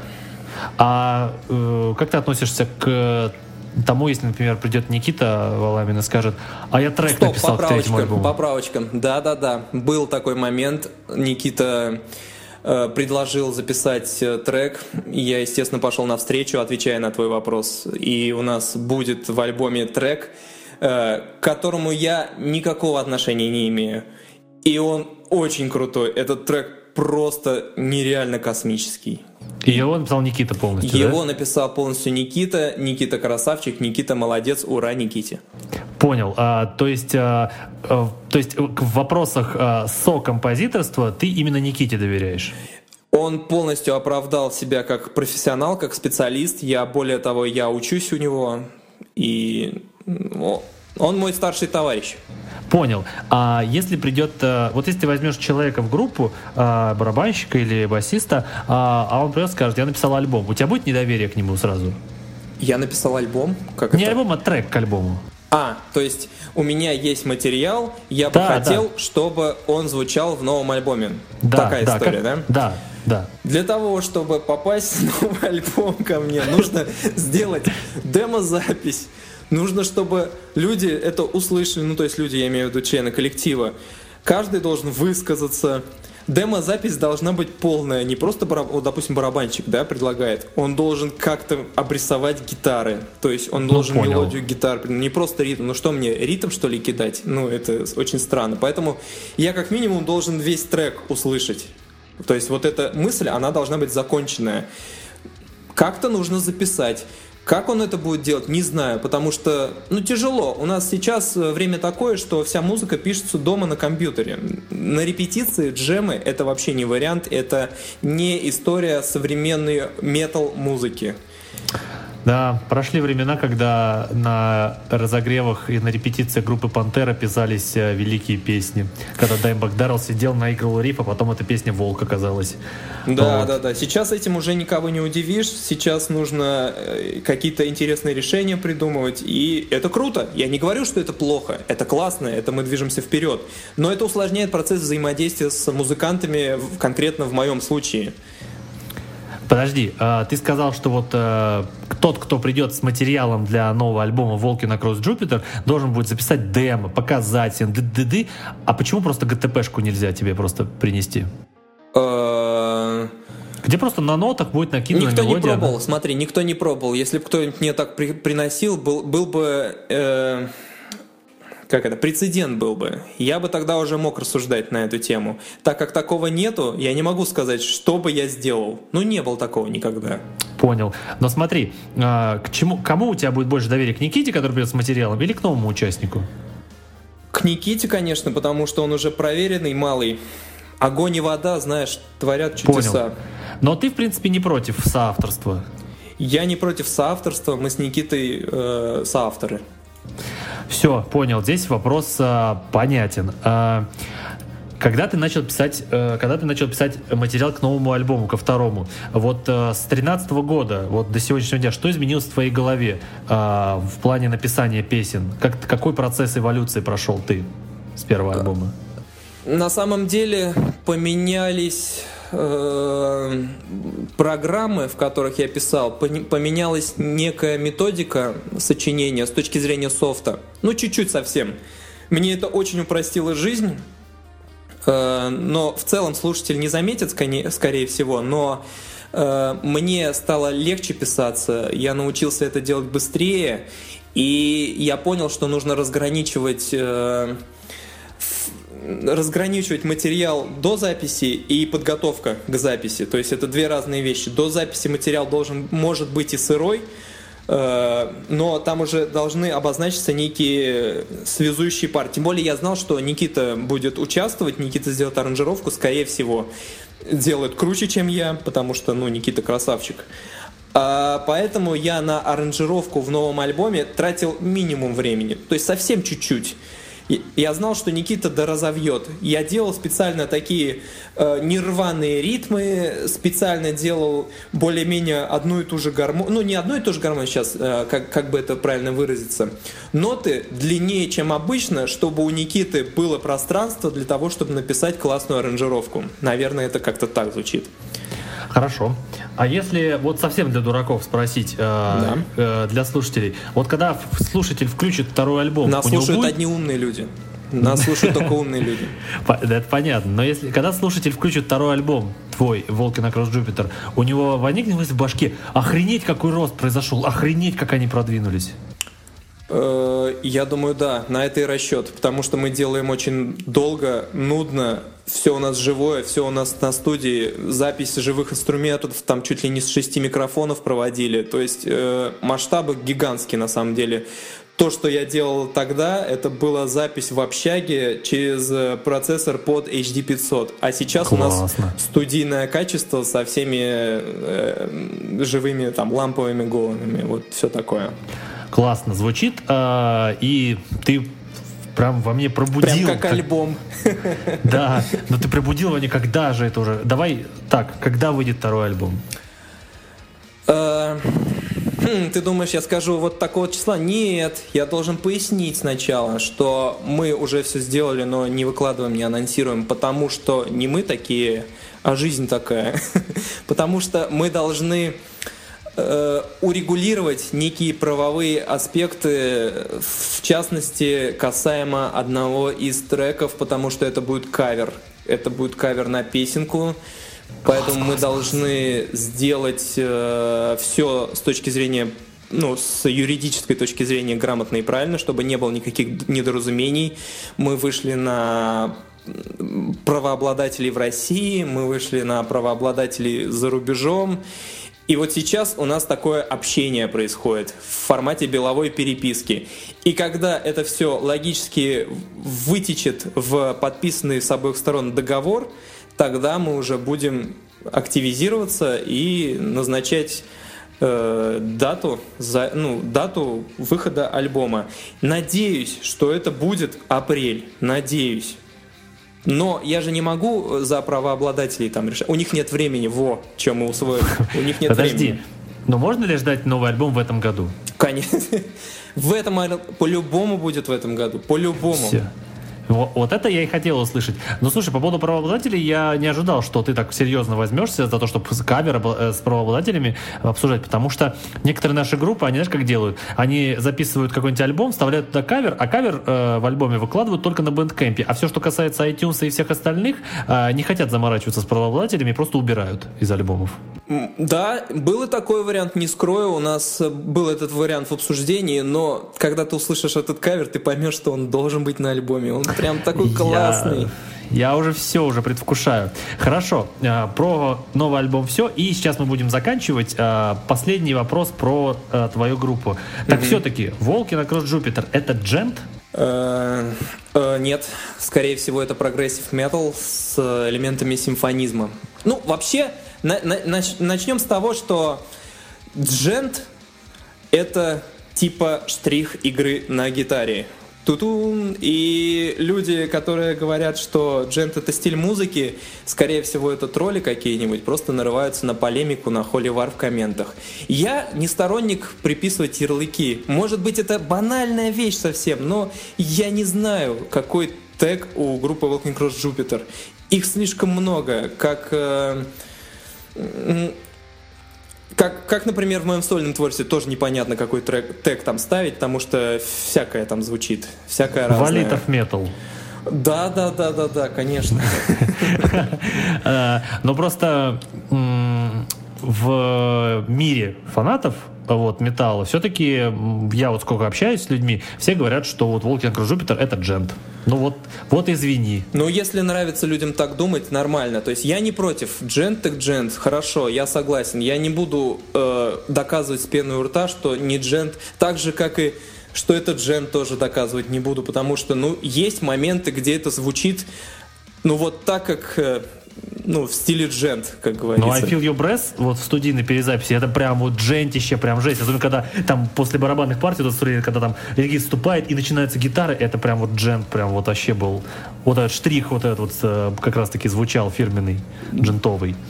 Много, вот. да, таких чесов гитарных именно. Ну, не знаю, в новом альбоме тоже будет. Тоже будет, но так как там э, существенно больше оркестровок, оркестровки будут на себя чуть больше одеяла двигать, и поэтому мы больше даже не сколько в джент, сколько прогрессив метал, а может даже и прогрессив рок местами.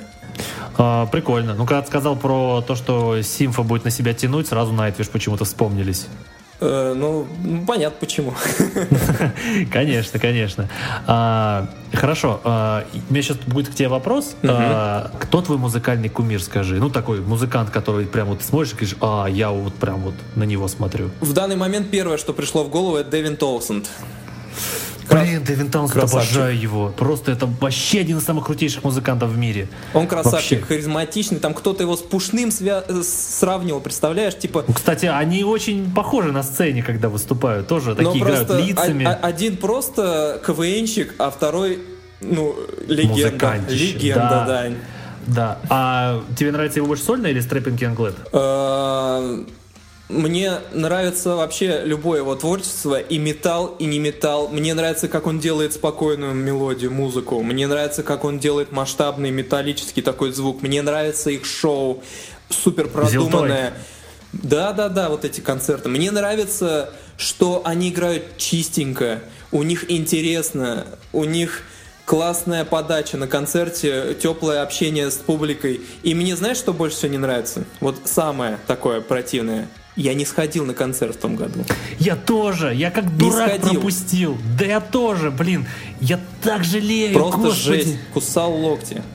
Слушай, на самом деле, я бы с большим удовольствием пошел, если бы это было бы э, Золотой шоу. То есть, когда он выпускал за два, вот я очень хотел именно, чтобы он приехал в Россию с этим альбомом. Но почему, когда он выпустил Transcendence, я не понял вообще, почему именно с ним привезли его в Россию. Вот, и потому что, когда я видел DVD-шка э, из Royal Albert Hall uh-huh, на uh-huh. Ziltoid Life, я просто за бошку берусь, думаю, господи, это гениально просто. И как он выстраивает э, звучание своей команды, это просто жесть. И как он поет, это, мне кажется, это просто гениальный музыка музыкант. Да, молодец. Причем я не могу сказать, что у него там сверх какое-то знание техники игры, еще что-то. Но его игра, она настолько завораживает, его пение, да, все, все настолько легко и просто, как, как будто за этим никакой работы не скрывается. То есть, будто он вообще не занимается, никогда не репетирует, он просто берет и играет, как дышит. Вот он поет, как дышит просто. И у него нет проблем с тем, чтобы воспроизвести свою музыку. И когда, знаешь, он играет на гитаре, я вот смотрю, он настолько это легко, непринужденно делает, просто вот, просто вот у него легкие штришки, а звучит это круто. Александр, вопрос а, из рубрики а, Юрия Дудя. Yeah. Хотелось бы тебя спросить, вот оказавшись перед Дэвином Таунсендом, что ты бы ему сказал? А, смотри, Дэвин, я хочу тебя разогревать. Это первое. Второе, Дэвин, я хочу с тобой feat на мой следующий альбом. Третье, Дэвин, ты красавчик, пойдем бухать. Вот это нормальный ответ. А то, когда говорят, блин, никогда не задумывался. Вот сразу видно, что человек знает, э, что он хотел бы сказать человеку, который, человек, которого он уважает.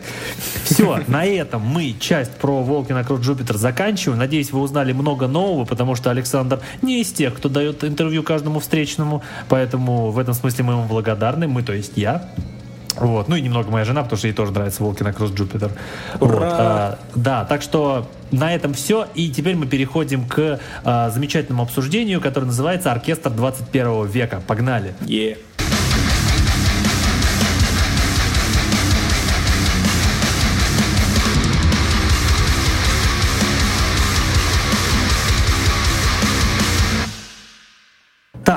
Александр, почему mm-hmm. я решил поговорить с тобой на эту тему? Потому что ты, как человек неравнодушный и разбирающийся в оркестровой музыке, можешь э, много интересного рассказать. Надеюсь, э, это так. А, я тоже надеюсь. Да. Во-первых, вопрос сразу такой. Понимаешь, вот в нашем мире существует очень много э, симфо-метал групп, которые играют... Э, знаешь, вот, вот есть Диму Боргер, который записывают свои альбомы с оркестрами, которые давали даже тур с оркестром, с живым. То есть э, металл с оркестром давно уже скрещен. Э, есть э, Nightwish, который, где там Томас Халапайнин просто какие-то нереальные вещи прописывает оркестровые. Ну, много кто есть. Согласен. А, и вот скажи, правильно ли я понимаю, что сегодня оркестровая музыка больше не удел высшего консерваторского образования?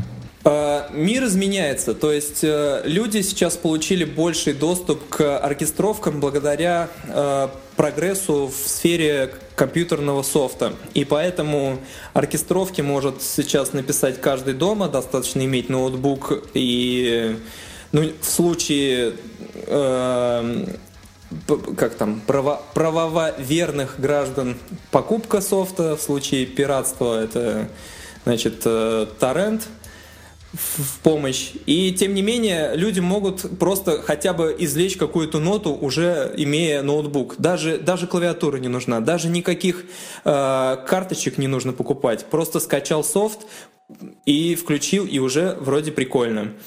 Поэтому люди начинают э, работать с этим.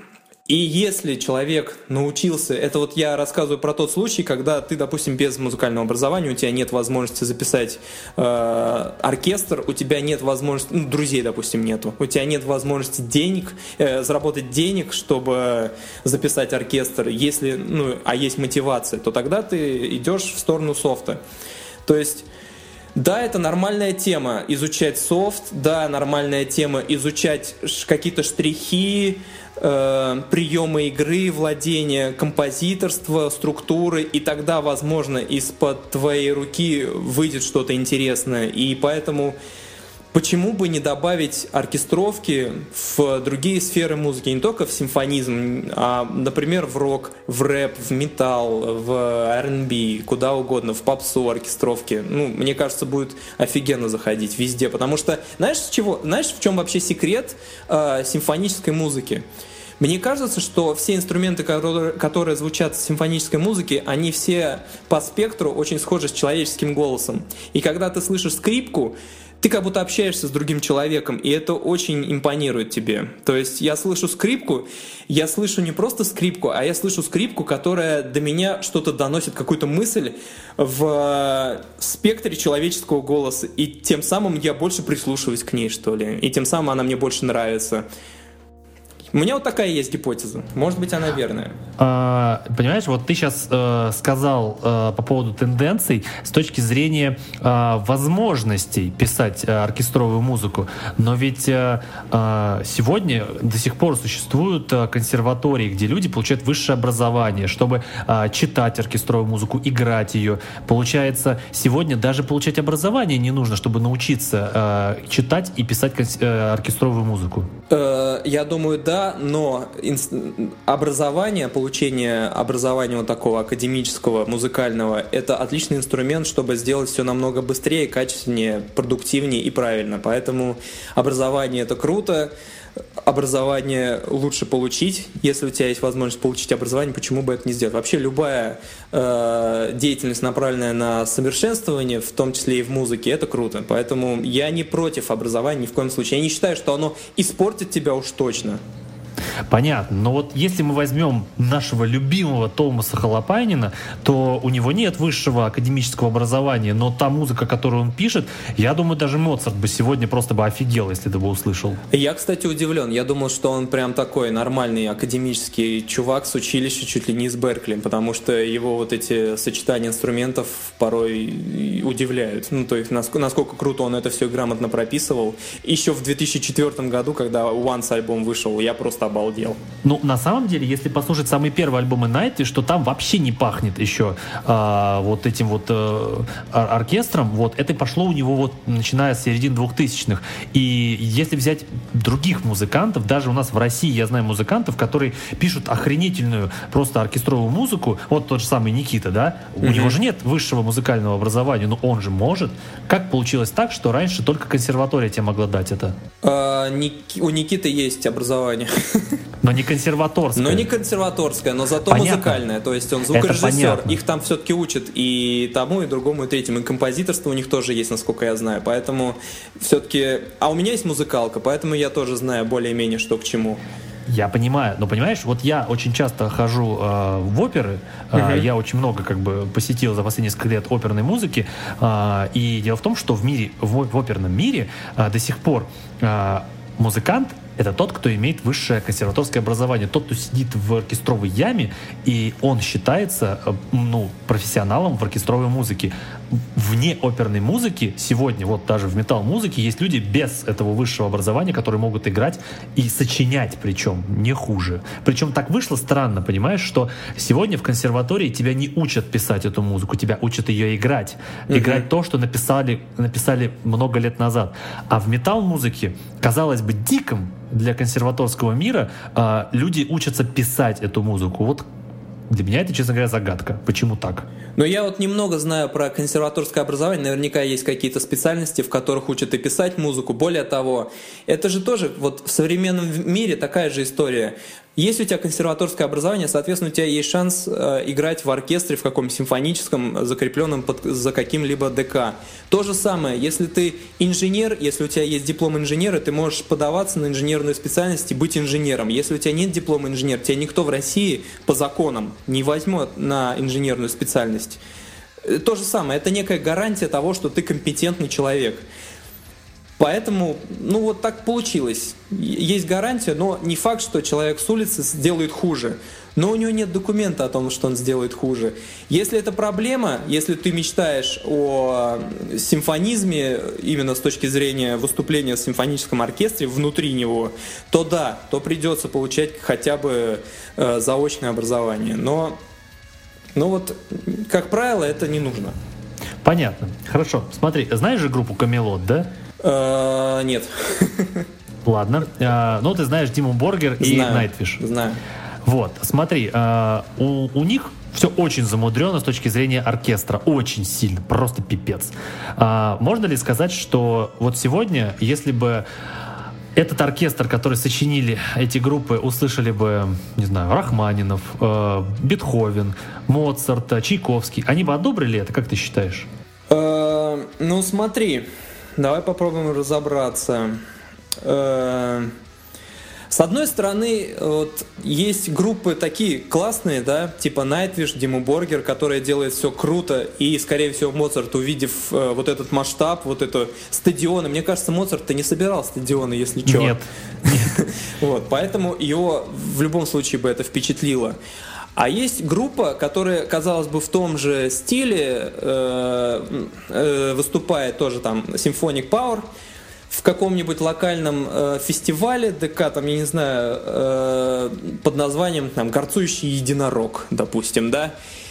И, естественно, ну вот Моцарт увидит это и поймет, что ну так себе. То есть все зависит не, то, не только от стиля, не только от инструментов взаимодействия, не только от того, что, ну, чем я пользуюсь, когда музицирую, а зависит от конкретных людей. То есть э, Моцарт, мне кажется, кайфанул точно, потому что масштабы такие, нифига себе, людей уже 7 миллиардов на планете, уже такие концерты организуют. Понятно. Но вот э, просто м, насколько, э, например, вот есть, например, вот Мусоргский, Чайковский, вот те, кто писал оперы настоящие, вот э, насколько нынешняя э, оркестровая музыка, которую пишут там, ну, тот же самый Джон Уильямс или там Ханс Циммер, насколько э, это все написано по лекалам того, что писали 300 лет назад? Э, все заметно упростилось и с точки зрения формы, и с точки зрения звукозаписи, поэтому, скорее всего, они увидят это и скажут, ну, не знаю, может, не скажут, но... Сказали бы. Сказали бы, да. Они сказали бы, что мир упростился, пошел по пути наименьшему сопротивлению, и с одной стороны это не трушно, а с другой стороны это тоже некое развитие. В развитие с точки, с точки зрения упрощения материала. Ну вот такое развитие. Может кто-то назовет это деградацией, но пока речь идет о симфонизме, это не деградация. Когда речь ну, пойдет о русском рэпе, тогда может быть. Понимаешь, просто для меня а, вот ты говоришь, упрощается, но для меня это странно, потому что а, вот Сегодня есть э, инструментов э, создания музыки гораздо больше. То есть, как раньше э, писал тот же самый Мусоргский, во-первых, он садился и в своей голове прописывал партитуру для каждого инструмента просто партитуру на бумаге. Сегодня это можно делать просто в миллиард раз э, лучше и удобнее. Почему тогда упрощается все по, по форме и содержанию? Э, потому что у Мусорского, кроме вот этой э, штуки, ничего не было. У него не было аккаунта в Инстаграме, у него не было Ютуба, он не занимался распиариванием своей соцсети, ВКонтакте, в Фейсбуке, он не тратил много времени на чушь. Он делал музыку, ему нравилось делать то, что ему нравится, у него было полно времени на это, он, скорее всего, кроме этого ничем не занимался, и не было никаких отвлекающих э, маневров. Так и есть, да. А сейчас нужно все успеть. Нужно и там, и тут, и здесь. Нету времени, у людей нету времени, поэтому прощается. Но вот все в это упирается. Ничего я, нового, да. Я с тобой соглашусь даже с точки зрения моего подкаста, потому что э, я бы просто хотел, знаешь, вот сидеть, записывать выпуски с такими людьми, как ты, монтировать их и просто выкладывать. Но нет, ты должен, блин, сидеть э, в своей группе ВКонтакте и думать, так, как сделать так, чтобы это больше людей услышало, как сделать так, чтобы люди не разбежались, как надо прорекламировать. Меня это просто раздражает. Если честно, что на это время надо тратить. Хочется заниматься тем, что ты делаешь, тем, что ты создаешь что-то, а не тем, чтобы это услышало больше людей. Поэтому с точки зрения, да, то, что делал тогда Мусорский, это да. То есть тогда делали люди э, музыку, они жили музыкой. А сегодня нам приходится жить многими другими вещами, помимо музыки, к сожалению. Ну, может и к счастью. Возможно, к счастью. Хорошо. Э, вопрос, который э, наиболее спорный в нынешнем мире. Скажи, пожалуйста, аранжировка — это соавторство или нет? Соавторство я не совсем понял вопрос. Э, аранжировка это некий продукт композиторства. Под, нет, есть... имеется в виду, смотри, вот а, ты написал песню, да. вот ты написал весь, весь костяк песни, ты придумал, а, прописал партии, придумал мелодию, текст и всякое такое. Но при этом Никита, он а, из твоей песни сделал вот а, обрамление такое более оркестровое, более богатое. Ты укажешь его с автором или себя только укажешь? Конечно, я укажу его с автором, тут вообще без вопросов. Я более того, если он мне скажет что-то поменять, я, мы с ним будем это обсуждать. То есть нет такого, что типа менять будешь там в своем проекте. Так, это, это слишком дерзко. Я готов с Никитой с его мнением считаться всегда. То есть это, естественно, соавторство. С этой с точки зрения я максимально стараюсь э, подстраиваться под мнение Никиты на самом деле. То есть если он скажет и мне не понравится, мы поспорим и все равно примем его точку зрения. У меня такое ощущение, потому что, ну, как правило, я не очень прихотливый. Мне самое главное, чтобы процесс двигался. Не то, чтобы мне принципиально вот эта нота, чтобы здесь звучала. Мне не очень принципиально. Мне принципиально, чтобы песня вышла когда-нибудь. Это важнее. Поэтому чем быстрее мы договоримся, тем быстрее выйдет песня. Вот такая логика простая. Ну, короче, э, аранжировщик — это по-любому соавтор, да? Конечно, да, конечно. Просто дело в том, что если почитать внимательно э, буклеты разных групп, то есть всегда четкое разделение. Composed by, arranged by. Mm-hmm. То есть не, не всегда это э, вот это arranged by это равно соавторство. То есть многие это разделяют. Ну, вот, насколько... может быть, они просто разделяют, потому что они никак не участвовали в процессе создания аранжировки. Допустим, бывает же такое. Ну, бывает. Ну, например, просто э, известный факт, что э, наш с тобой любимый Томас Халапайнин, он э, прописывает э, всю основную канву песни. Все. Э, основную партитуру прописывает. Но все знают, что у него есть специальный человек, который ему прописывает аранжировки больше, чем, чем он прописал. И его авторам не указывают того человека, кто ему делает аранжировки. Вот так вот. Это можно сделать только в том случае, если ты заплатил этому человеку деньги. Так и, так и есть, на зарплате сидит. Все, без вопросов. Я же Никите ни рубля не плачу, мы с ним партнеры, поэтому он соавтор. Изи. Все, то есть, ну, то есть, ну, то есть ты не видишь проблемы, что часто э, авторство и аранжировки разделяют? Да, я также не вижу проблемы не указывать соавтора, если ты ему заплатил гонорар. Mm, все, понятно. Хорошо. А, и еще у меня к тебе такой вопрос. А, дело в том, что я, когда очень много а, обща, ну, общаюсь, в принципе, до сих пор с разными музыкантами, они рассказывают, насколько трудный процесс вообще аранжировок, симфонических оркестровых, что это как бы целая наука. Прописать кучу дорожек оркестра так, чтобы они не конфликтовали друг с другом. Так вот мне скажи, в, в оркестре, когда мне говорят, что мы прописали 100 дорожек, это нормально или в оркестре можно поменьше? Скорее, это перебор, если речь идет только об оркестровках. Если речь идет о всех дорожках песни проекта, то это даже и нормально. То есть э, где-то дорожек 70 может быть на песне. Почему? Потому что на одну только барабанную установку 20 микрофонов это уже 20 дорожек.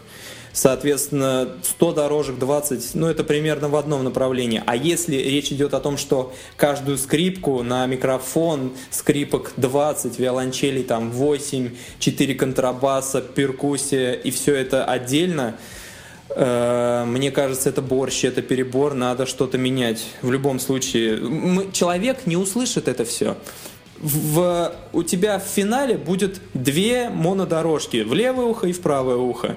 Уложить туда 100 инструментов, чтобы каждый сепарированно можно было услышать в спектрограмме, да, это слишком нереально.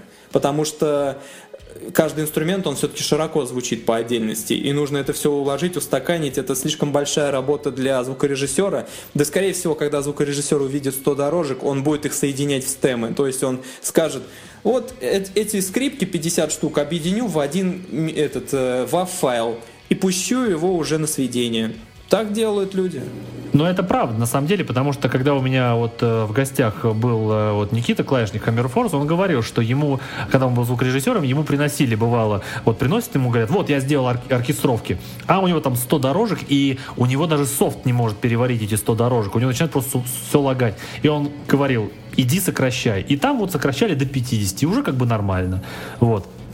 А, то, то есть а, все-таки в, в оркестровках э, важно а, грамотно это музыкально уместить, а не показать, что мы там просто миллиард дорожек расписали. Да, конечно. Причем в оркестровках не обязательно использовать все элементы оркестра. То есть э, я очень редко использую вот эти контрабасы.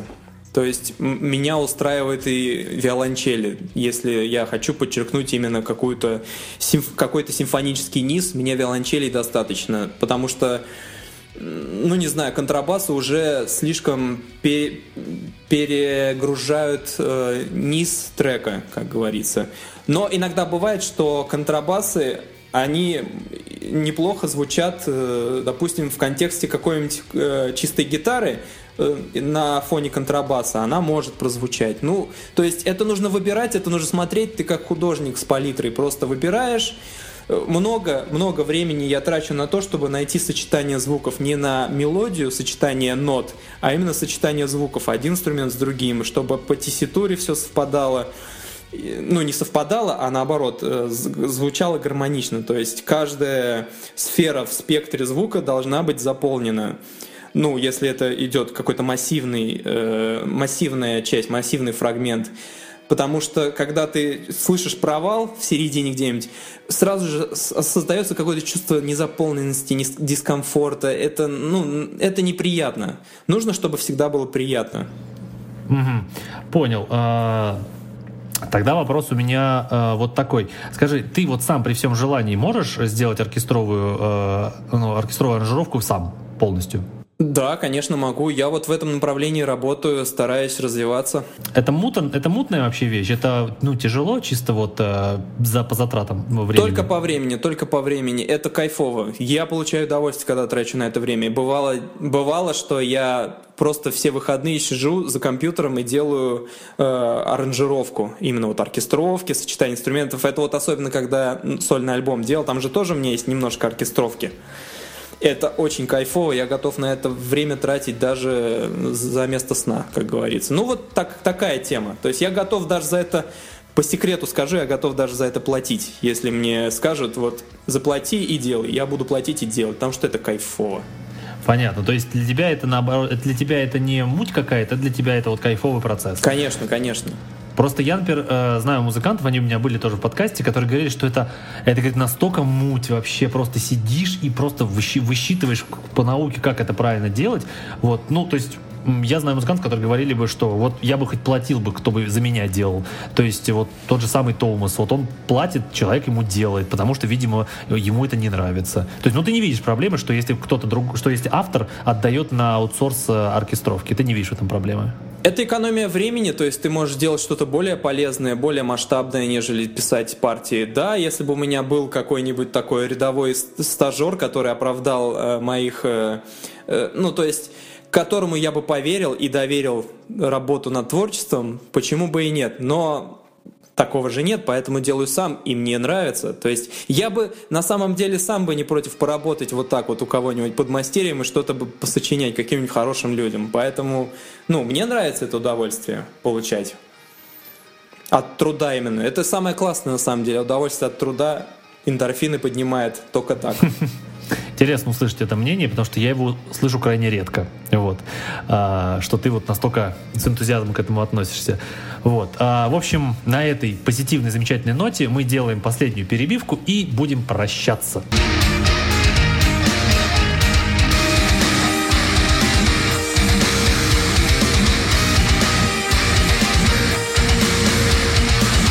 Итак, друзья, я надеюсь, вам очень сильно понравился наш сегодня разговор с Александром. Вот, Александр, я тебя искренне благодарю за то, что ты пришел ко мне, за то, что ты стал э, моим гостем и рассказал много интересного о группе, которая мне очень сильно нравится. А Волкина Круз Джупитер я очень люблю. Ну, ты сам видишь, Вова, ты сам видишь, как бы все не, не позерство, все по-честному. Вот, так что спасибо, что пришел, и спасибо, что все очень интересно и подробно рассказал. Да, спасибо большое тебе, что позвал дабы я высказался. Спасибо слушателям, что до сих пор слушаете нас, они выключили, это, это прикольно. Э, желаю вам всем слушать побольше ну, искренней музыки в любом жанре. Я не сторонник какого-то конкретного жанра, нужно всегда слушать э, музыку, которая искренность несет. То есть э, в любых направлениях бывают достойные музыканты, и если эти достойные музыканты попались к вам, не спешите их куда-то там откладывать в сторону только потому, что они играют не в том, э, ну, делают музыку не в том жанре, в котором вы привыкли слушать и в котором вас, как правило, все нравится. Если жанр какой-нибудь отличающийся, ничего страшного, дайте шанс. Вдруг это ваша музыка, вдруг это то, чего вы ждали все это, все это время.